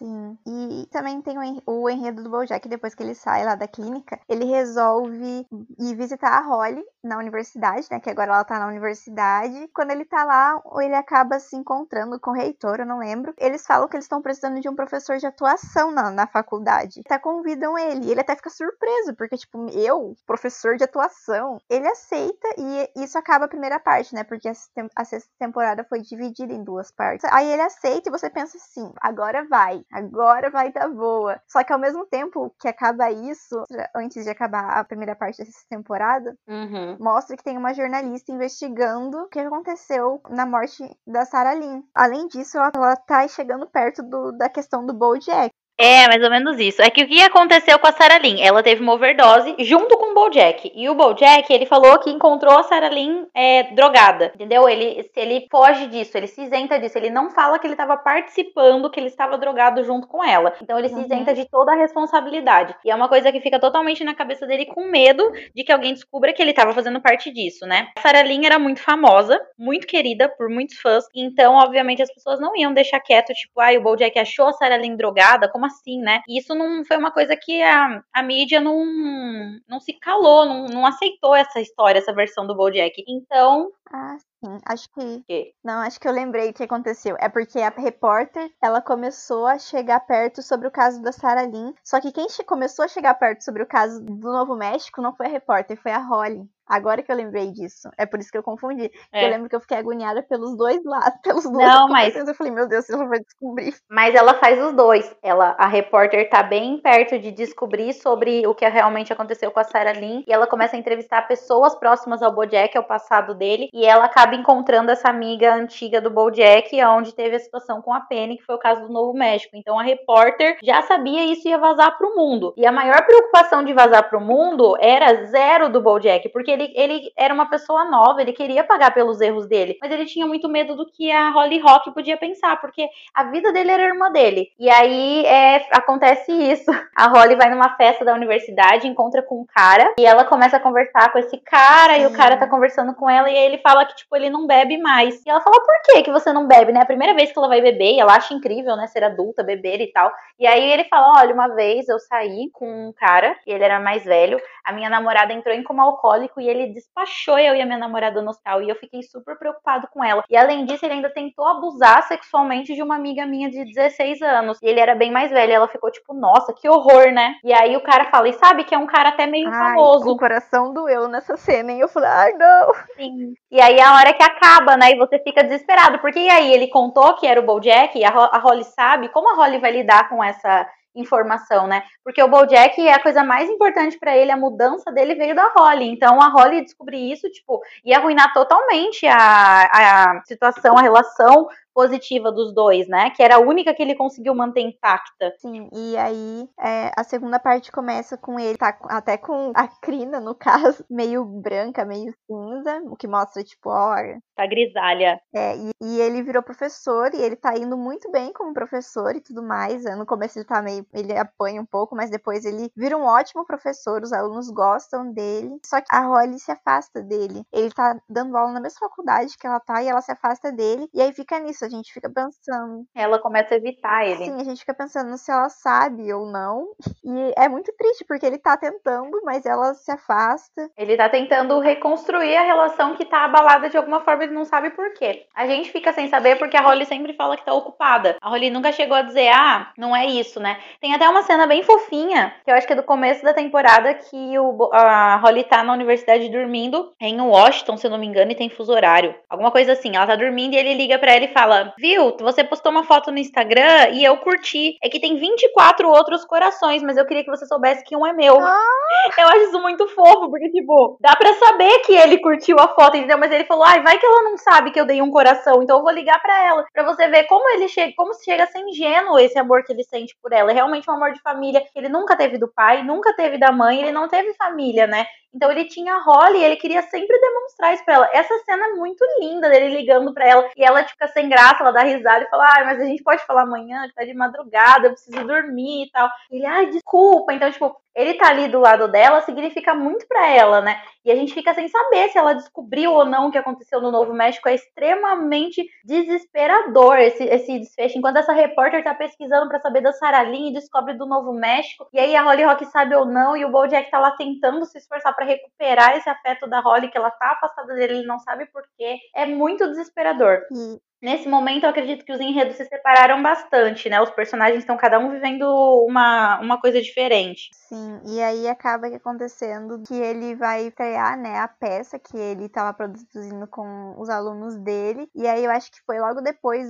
durante a peça ou depois que ele acaba descobrindo que tem uma repórter que tá, tá investigando ele. E eu achei essa parte muito engraçada. Ele começa a ter essas crises, né, dentro da sala. E aí a Diane foi lá para ver. Várias pessoas, vários os amigos antigos dele, foram lá para assistir, né? Porque, ó, ele tava recomeçando e tudo. E aí ele tá surtando dentro da sala. Ele resolve contar para as pessoas o que aconteceu para pedir ajuda, que eu achei incrível, porque é de uma maturidade muito grande o Bojack pedir ajuda. Uhum. E eu achei engraçado porque ele tá surtando, mas ao mesmo tempo ele às vezes sai, né? Porque a galera quer que ele saia para comemorar a festa e não sei o que. Ele fica saindo e entrando na sala, fingindo que tá feliz, essas coisas assim, é muito engraçado. Realmente. Aí eles dão um, é um prêmio para ele como melhor professor, que não sei o que. É um momento que era pra ele estar tá feliz, só que ele tá muito desesperado. E é horrível. É agoniante, porque ele, ele, a, ele sabe que a mulher, ela já tá sabendo das coisas e ela vai divulgar. Ele tem que decidir se ele vai fazer alguma coisa ou se ele só vai deixar isso acontecer. É uma coisa que pode estragar totalmente a carreira dele, né? Porque ele teve uma carreira consagrada mesmo depois que acabou o Filbert, né? Teve o prêmio do Secretariat. Ele era um professor que deu super certo numa universidade grande, né? Então, querendo ou não, ele tinha um nome, além das pessoas próximas, como por exemplo a Holly, né? Nesse caso, já tinha passado um dos melhores episódios que tá até indicado lá no negócio que você me falou, que eu nunca lembro o nome, que é o Churros Grato, quando a mãe do Bojack morre. É um episódio super forte, eu sempre choro também no episódio. É um monólogo de 40 minutos, só o Bojack falando sobre o quanto a mãe dele foi horrível com ele e o quanto ele achou que ela ia ser diferente e não foi. Então, tipo, meu, você lembra desse episódio, de tudo que a mãe dele foi horrível para ele, de tudo que ele teve que superar. Eu lembro que, tipo, ele odiava a mãe dele. E uma das frases que ele fala que me marcou muito foi: Minha mãe morreu e tudo está pior agora. Tipo, mesmo a mãe dele sendo uma pessoa horrível, ele não tinha mais ela. Então, perder esse laço com a Holly era muito desesperador, tanto para ele quanto para quem tá assistindo. Porque ali, na última temporada, você já viu que ele se fudeu a vida inteira, que agora ele tá tentando Sim. mudar. A única coisa boa que ele tem, ele vai perder, é muito desesperador. Sim. E aí acaba que a morte da Sarah Lynn vem à tona, né? Uhum. Ele resolve dar uma entrevista pra TV e falar tudo que tem para falar, né? É, esse episódio da entrevista é bem intenso também. É uma coisa muito engraçada o que acontece, porque ele dá uma entrevista para falar sobre tudo que a repórter ia jogar no ventilador, tudo que ele ia explanar, porque, obviamente, a empresária, né, Princesa Caroline, inteligentíssima, fala: é melhor que você conte do seu jeito do que a jornalista explane do jeito que ela quer, né? Então o Bojack vai a público e conta as coisas que aconteceu. E a maneira como ele é ensaiado para isso, ele trata de uma forma onde ele tava sofrendo a perda da Sarah Lynn, né? Então as pessoas não julgam ele, as pessoas adoram ele, porque ele ligou pra emergência para salvar a Sarah Lynn, porque ele fez isso, porque ele fez aquilo, ele passou por problemas, a mãe dele morreu, então, tipo, o Bojack fica aclamado de novo, ele volta, e aí nisso, o que acontece? Ele volta aos velhos hábitos, ele volta a ficar narcisista, egocêntrico, e ele começa a se achar demais. Ele se acha super feminista, né? E tipo, ó, oh, eu sou muito feminista. É, tem um episódio que trata disso também, que ele se acha demais as coisas que ele não é, e aí é exatamente aonde chega uma entrevistadora que é mais fodona lá. Nessa parte que ele se ferra, porque ele vai ser entrevistado por uma outra pessoa, uma segunda entrevista, onde essa entrevista é totalmente incisiva, fica em cima dele questionando coisas muito mais graves, onde ele acaba se enrolando, ele estava despreparado, não era para ele fazer uma segunda entrevista, a princesa Caroline orientou ele a não fazer, e ele foi e fez, achando grande, né, porque todo mundo tava clamando ele, e é onde ele acaba deixando soltar que a Sarah Lynn morreu, né, ela tava over, tendo overdose, mas a Sarah Lynn só morreu porque o Bojack levou 17 minutos para ligar para emergência para chamar ela. Se assim que ela tivesse começado a ter overdose, ele tivesse ligado para emergência, teria dado tempo dela ser salva. Mas ela só morreu porque ele levou 17 minutos para ligar para emergência. Ele levou 17 minutos, sabe para quê? Para pegar o celular da Sarah Lynn, mandar uma mensagem do celular dela para ele mesmo falando que estava passando mal e aí ele falando que estava chegando. Aí ele foi até a casa dele, voltou até o lugar, até o planetário e aí chamou a emergência, entendeu? Ele simulou que a Sarah Lynn estaria pedindo ajuda. E isso é totalmente desumano, isso é totalmente impossível de acontecer para uma pessoa que você ama. Então foi ali que ele caiu. Foi ali que tudo que ele fez é, se voltou contra ele, entendeu? Porque tava muito fácil. O uhum. personagem principal se arrependeu e aí agora as pessoas sabem a verdade e ele vai ser perdoado. Não, foi ali que a casa caiu mesmo. Nesse momento, né, ele também recebe uma carta da Holly Rock, aonde nunca foi revelado que tá escrito, que é uma das teorias assim maiores dos fãs do BoJack. Todo mundo quer saber o que estava escrito na carta da Holly Rock. Mas ele lê, ele começa a ficar, ele fica muito chateado com a carta, ele chora e você vê que é, ela claramente sabia o que tinha acontecido. Depois de tudo ainda que foi divulgado sobre a Sarah Lynn, ela pede pro BoJack se afastar dela. Uma coisa do tipo que não quero nunca mais te ver, sabe? Então ele perde a Holly ali. Todo mundo sabe o que ele fez com a Sarah Lynn Sobre o que aconteceu no Novo México. Aí começa a vir várias coisas à tona sobre esses escândalos, né? A dona da série, a criadora original lá do canal de tudo, não lembro qual que era a chefona principal do Horsing Around, que é a série dele antiga de sucesso, chama ele para conversar, fala sobre ele ter traído o amigo dele, o Herb, fala que mesmo se o BoJack não tivesse é, topado é, sair da série para defender o Herb, porque o Herb ia ser mandado embora por homofobia, o Herb era gay e ele ia ser mandado embora por, por causa da homofobia do canal. O Herb jurou que o BoJack ia defender ele, o BoJack não defendeu, porque o BoJack pensou no emprego, né, em vez de defender o amigo. A chefona lá principal fala que se o BoJack tivesse ficado do lado do Herb, talvez eles aceitassem o Herb, porque o BoJack era estrela, não tinha como fazer sem ele. Mas aí eles descobriram que tinha. Depois de todo o escândalo, eles decidiram uhum. cortar o BoJack de todas as cenas do Horsing Around, fazer o Horsing Around de novo do zero, só com as três crianças órfãos, a Sarah Lynn e os outros dois que não são tão relevantes assim na série, né? E ele ia perder uma das coisas que ele mais tinha orgulho, que era o Horsing Around. Depois disso, ele acaba sendo mandado embora da faculdade e aí ele tem que vender a casa dele. Então ele também perde a casa dele, que é uma casa incrível, que é uma coisa que ele tem muito orgulho. Então são duas das coisas que ele mais prezava a série toda, o Horsing Around e a casa dele, ele perde. Então o Bojack está sem nada, né? E depois de tudo que acontece, ele vai preso. Ele vai pagar pelas coisas que ele, que ele passou. Ai, tenso. E aí também, logo depois que a mulher fala, ela, ela pede pra a Angela, que é o nome dela, ela pede para ele assinar, né, o papel para ceder os direitos. E aí que ele tem uma recaída que é a recaída que assustou todo mundo, por é. causa que ele, ele bebe, né, ele bebe pra caralho. Eu não lembro se ele usa droga também? Eu... Não, ele não tá mais usando droga. Só bebe mesmo. Ele bebeu muito e ele caiu na piscina bêbado. E aí um episódio termina assim, e aí o outro episódio começa com ele em uma alucinação, assim, de várias pessoas, várias pessoas aleatórias, assim, em volta dele. Aleatórias não, a mãe dele tava lá, quem mais tava? O Secretariat.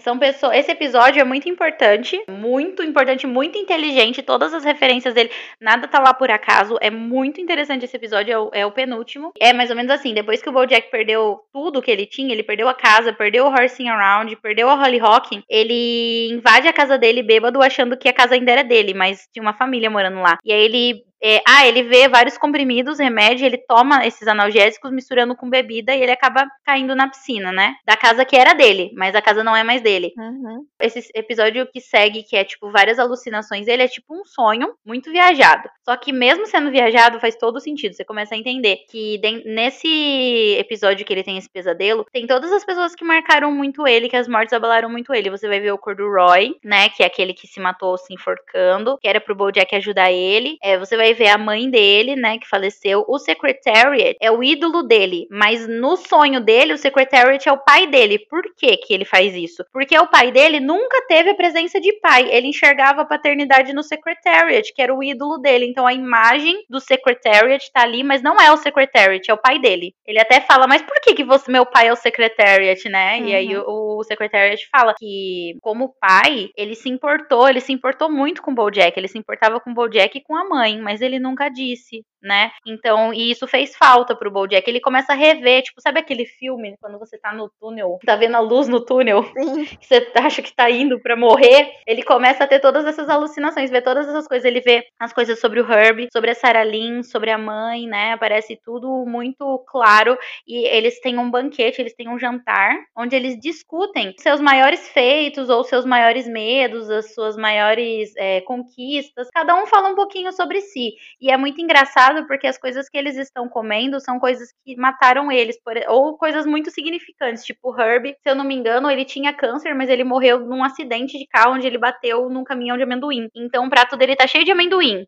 Aí o Corduroy, no prato dele tem um limão, porque tinha que chupar o limão, se enforcar enquanto tava tendo a ejaculação, e aí ele acabou morrendo fazendo isso. Então tinha um limão. O Bojack tinha muitos comprimidos, e a água dele tinha gosto de cloro. Por quê? Porque ele tinha caído na piscina e ele tinha tomado muitos medicamentos. A Sarah era um hambúrguer, por quê? Porque ela tinha que ser magra, linda, gostosa e a mãe nunca deixava ela comer isso, então a janta dela era um hambúrguer. Então, tipo, era tudo muito representativo, sabe? Cada detalhe desse episódio é muito inteligente, muito marcante e muito doloroso, querendo ou não. Tem um show final, que é um sonho que o Bojack sempre tem com as pessoas próximas dele que partiram, né? E tem um show final, só que o Bojack nunca fica pro show, ele sempre acorda antes. E dessa vez ele fica no show. E aí cada um faz uma apresentação sobre alguma coisa, né? A Sarah Lynn faz uma apresentação sobre nunca parar de cantar, o Herbie faz uma apresentação até a mãe dele faz uma apresentação artística junto com o Kraken Jacker, que era para ser o irmão dela, que é o irmão que faleceu muito jovem indo pra guerra. E isso acaba, querendo ou não, abalando a família dele, porque uhum. pelo irmão ter morrido, a mãe ficou surtada e a mãe criou a Beatriz Mal, que deu um mau exemplo de maternidade. E aí a Beatriz acabou dando um mau exemplo pro Bojack. Meio que uma coisa, um pai ruim despejando em outro pai ruim, fazendo criação de filhos de uma forma negativa, né? Então, tudo isso tá ali jogado naquele episódio, assim, é difícil de engolir, assim, é muito triste, muito pesado, muito forte. Tem até, acho que um, um para mim, uma das apresentações mais fortes é a do Secretariat, que ele lê um poema chamado A Vista do Meio para Baixo, que é onde ele fala sobre ele ter pulado da ponte, pesado demais, ah, é ele fala sobre ele ter pulado da ponte e se matado, e ele fala meio que dá a entender que ele se arrepende, né, ele fala que, tipo, ele achou que as coisas iam dar certo, iam melhorar quando ele tivesse a vista do meio para baixo, mas que ele não imaginava que ia ser assim assim, que ele se arrependeu. Só que a vista já tava muito mais para baixo, tipo, não dava mais tempo, né? Eu acho muito forte esse poema dele. Até que chega o momento do Bojack atravessar a porta. Tipo, todo mundo fazia uma apresentação e atravessava uma porta pro escuro. Até que chegou o momento do Bojack, né? O Herbie era o apresentador. E aí o Herbie vai entrar. E aí o Bojack fala, tipo, como é que é aí, né? Como é que é o outro lado? E aí o Herbie fala para ele, não tem outro lado. É só isso. Acabou, entendeu? Ai. Eh, dá esse negócio, né? Tipo, a impressão de que, meu Deus, o Bojack tá morrendo. O que que tá acontecendo? E aí o Bojack, ele não aceita. Ele sai correndo e aí começa a ficar tudo preto. Tem uma gosma tentando pegar ele. E ele não consegue fugir. Ele tem uma conversa com o, o que é o secretário que representa o pai dele, até nessa sacada, que ele acaba voltando. E aí ele vê o corpo dele lá na piscina, né? Uhum. Que é a hora que ele se vê por fora. Ele tá vendo que ele tá morrendo, que aquela alucinação é tipo a despedida dele, aqueles momentos finais. E aí ele decide pegar o telefone e pedir socorro, ligar para alguém. E ele liga pra Diane. E aí a Diane atende, e aí ele fala pra Diane, né? E ela fala que não, não tá lá, se eu não me engano, que ela, ela não pode ajudar ele. E aí ele fala, bom, já que. Ela fala que isso não é real e as coisas não importam. E aí ele fala, bom, já que não é real e não importa, você pode ficar no telefone comigo? E ela fala que sim. E ele fala, como foi o seu dia? E ela fala, bom, Ai. meu dia foi bom. Ai, eu tô chorando. E aí acaba nossa, fica, tô tudo arrepiado, fica tudo preto, assim. E eu falei, putz, o Bojack morreu, velho. Levantei da cama, saí andando pela casa chorando, gritando, mano. Eu falei, eu não aceito o episódio do funeral dele. Eu pausei também. Eu falei, não, eu não vou assistir se ele morreu mesmo, eu não quero ver. Eu fui assistir o último episódio três dias depois, porque eu geralmente não sei o que acontece em cada temporada, porque eu não sei. Eu assisto direto, eu não sei que temporada é qual. Então, tipo, eu vou assistindo. E aí, esse episódio eu não sabia que era o penúltimo. Eu, na verdade, para mim, achei que era o último. Quando eu vi que tinha mais um, eu falei, meu Deus, ele morreu, eu não queria mais assistir, eu larguei lá e falei, daqui um tempo eu assisto. Eu fui assistir três dias depois, porque eu tava, nossa, inconsolável. Nossa, e aí o último episódio aparece lá que não, Bojack não morreu, a família voltou para casa e encontrou ele na piscina e aí conseguiram salvar ele. Glória a Deus. Daquelas... Sim, salvar entre aspas, né? Eles chamam a polícia porque é um invasor na casa Sim. deles. E é assim que o Bojack foi preso. O Bojack, na verdade, não foi preso por causa da Sarah Lynn e todas as outras coisas que ele fez. Ele foi preso por invasão a domicílio. Esse é o motivo. Só que, na verdade, ele mesmo fala pro Sr. Peanut Butter que ele acha que ele foi preso por todo o resto. Tipo, pela Sarah Lynn, pelo Novo México e por tudo que aconteceu, né? Com a Gina, por exemplo. Uhum. Então ele acaba sendo preso por isso e ele vai pagar pelos seus atos. Muitos fãs do Bojack não gostaram. Eles queriam que o Bojack tivesse morrido, né? Mas eu acredito que morrer seria muito fácil para ele depois de tudo que ele viveu. Eu acho que ele tem que ficar vivo e ver e conviver com as coisas que ele fez. Ele perdeu as coisas mais importantes que ele tinha e essa dor nunca vai passar. Então eu acho que a partir dali ele pagou realmente as coisas que ele fez com coisas que eram muito importantes para ele e ali finalmente ele tem a redenção, ele pode recomeçar a vida dele, sem as coisas anteriores, começar realmente do zero. Sim, ai, é, é muito complicado isso, sabe? É pesado e é muito triste. Então, eu li o. Tava lendo a crítica do Omelete sobre o último episódio, e daí eu trouxe um trechinho aqui, porque eu gostei muito do que eles falaram. Daí eles falam, tipo assim, ó, pra seguir em frente é preciso deixar o passado para trás, não esquecê-lo, apenas superá-lo a ponto do que aconteceu antes não ser mais capaz de afetar. E é isso que o Bojack faz nessa temporada final. Ele senta na mesa com todas as suas culpas do passado e se despede delas em um processo traumático, mas necessário para que ele dê um passo a mais em direção ao futuro. Bojack dá adeus àqueles que já foram e apenas após isso ele começa a pagar de verdade pelos erros que ele cometeu. E é assim, no meio da história que o seriado escolhe ter o seu final. Os caminhos de, de todos ali continuarão e não há uma moral de, da história ou uma fórmula certa para viver. No meio do caos que é a vida, a única coisa que podemos fazer é enfrentar um dia de cada vez da melhor forma possível. Eu li isso aqui e fiquei toda arrepiada. Eu fiquei, meu Deus, é verdade. Nossa, é exatamente isso. Ele senta na mesa e se despede de cada um e você acha que é um processo de morte, né? Que ele tá se encontrando e na verdade ele tá se despedindo, é a redenção dele. E eu gostei demais desse final porque eu achei muito sincero, muito honesto, muito justo, é muito inteligente, como todo o resto da série, né? É um final totalmente correto, onde as pessoas também acabam tendo seus caminhos, como falou nesse trechinho, tipo, nesse final o BoJack vai preso e quando a série termina ele ainda está preso, ele tá cumprindo pela, pelas coisas que pelos crimes que ele cometeu. E ele é liberado para ir no casamento da princesa Caroline, que é o uhum. casamento dela com o Judá, né? Que ela realmente fica com o Judá no final. Ali ele se encontra com o Todd. É, o Todd faz uma coisa super fofa. O Todd pega e chama o Bojack e fala que ele precisa urgente ir lá fora na praia. E o Bojack precisa urgente pegar ele nos ombros. O, o Todd sobe nos ombros do Bojack e eles ficam ali na praia, olhando pro céu, vendo vários fogos sendo estourados em comemoração ao casamento da princesa Caroline, né? Tá os dois sozinhos. E aí o Bojack pergunta, tipo, por que você precisava disso urgente, né? E aí o Todd falou: Ah, eu achei que você tava desconfortável e muito nervoso lá no meio daquele monte de gente. Então, tipo, ele tentou tirar o Bojack de lá os dois ficarem Ai, juntos. E foi meio que a despedida da amizade deles, por mais que tenha acontecido coisas ruins, né? Muito triste, mas Acab... Acabou ali, são tipo laços que são cortados, né? Não foi tipo assim, ah, eu nunca mais vou falar com você. Foi tipo, eu gosto de você e eu quero ver você bem, mas a nossa vida não cabe mais uma na outra, Sim. nós não vamos mais seguir juntos. Foi bem difícil para mim, essa cena foi muito triste.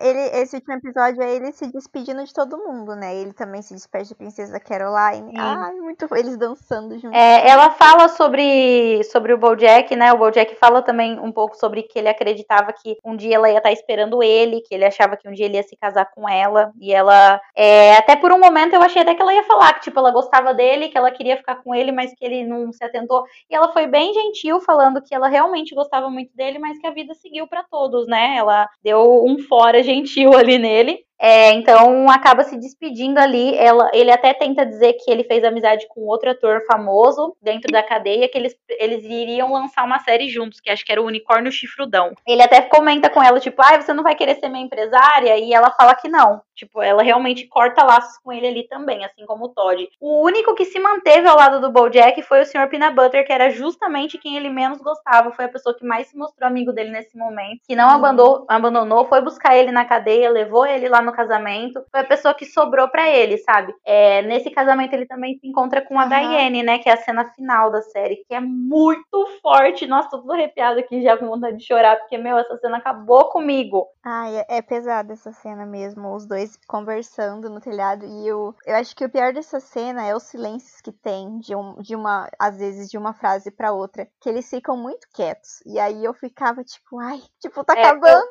Eu... E ai meu Deus, o que, que vai acontecer? Eu acho que assim, a gente esperava ali que eles fossem se reencontrar e que fosse dar tudo bem, fosse ficar tudo bem, tudo certo, sabe? E a Daiane primeiro ela cobra ele, que ela fala que ela teve crises, né, de, de ansiedade, ela ficou muito mal, porque pelo que aconteceu, o Bojack ligou para ela de verdade, não foi só um sonho, ele ligou para ela para pedir socorro quando ele se afogou na piscina. E a Daiane morava em Chicago, ela não poderia socorrer ele, assim como todas as vezes que ela socorreu. E ela ficou desesperada porque ele não atendia mais, ela achou que ele tinha morrido. E a partir dali foi onde eu acredito que ela cortou é, algum laço sentimental com ele, porque ela ficou muito decepcionada por ele ter feito isso, né? E aí eles acabam conversando, assim, Sim. tipo, ela, fa ela fala sobre o Guy, ele fala assim: você tá namorando? Daí ela fala, não mais, e mostra a mão, que tipo, ela tá casada com o Guy agora, né? Ela tá com o cabelo uhum. curto, ela tá mais gordinha, ela tá muito simpática, ela tá diferente, ela tá leve, ela era uma pessoa muito crítica, muito. Eles tinham umas discussões, assim, mas não é discussão de briga, discussão tipo discutir, debater assuntos, assim, onde, como você falou, eles já não tinham mais. É como quando você encontra com uma pessoa que faz muito tempo que você não, não vê, e aí você se dava muito bem com essa pessoa e agora vocês já não tem mais assunto, vocês já não se combinam mais. Então, Foi exatamente isso que aconteceu. Eles Sim. ficavam em silêncio porque não tinha desenvolvimento, não tinha assunto, né? As coisas não desenrolavam. Até que o Bojack comenta assim: não seria legal se essa fosse a nossa última conversa? E aí acaba ali, né? Um olhando pro outro assim, ninguém responde, e aí a câmera, tipo, sobe assim pro céu, cheio de estrela. Aliás, aonde eles se encontram pela última vez é em cima do telhado, que é bem simbólico, porque é onde a Diane ia pra pensar, né? Ou em cima do telhado. Sim, e eles conversavam por várias vezes em cima do telhado É também. muito simbólico pra amizade deles. Então, é, foi, foi mais ou menos isso. O Bojack acabou com cada um indo pro seu caminho, todos seguindo sua vida. É, os outros personagens até podem estar presentes um na vida do outro, assim como o Sr. Peanut Butter é, tá super famoso com o pai de aniversário. Ele é o cliente principal da Princesa Caroline.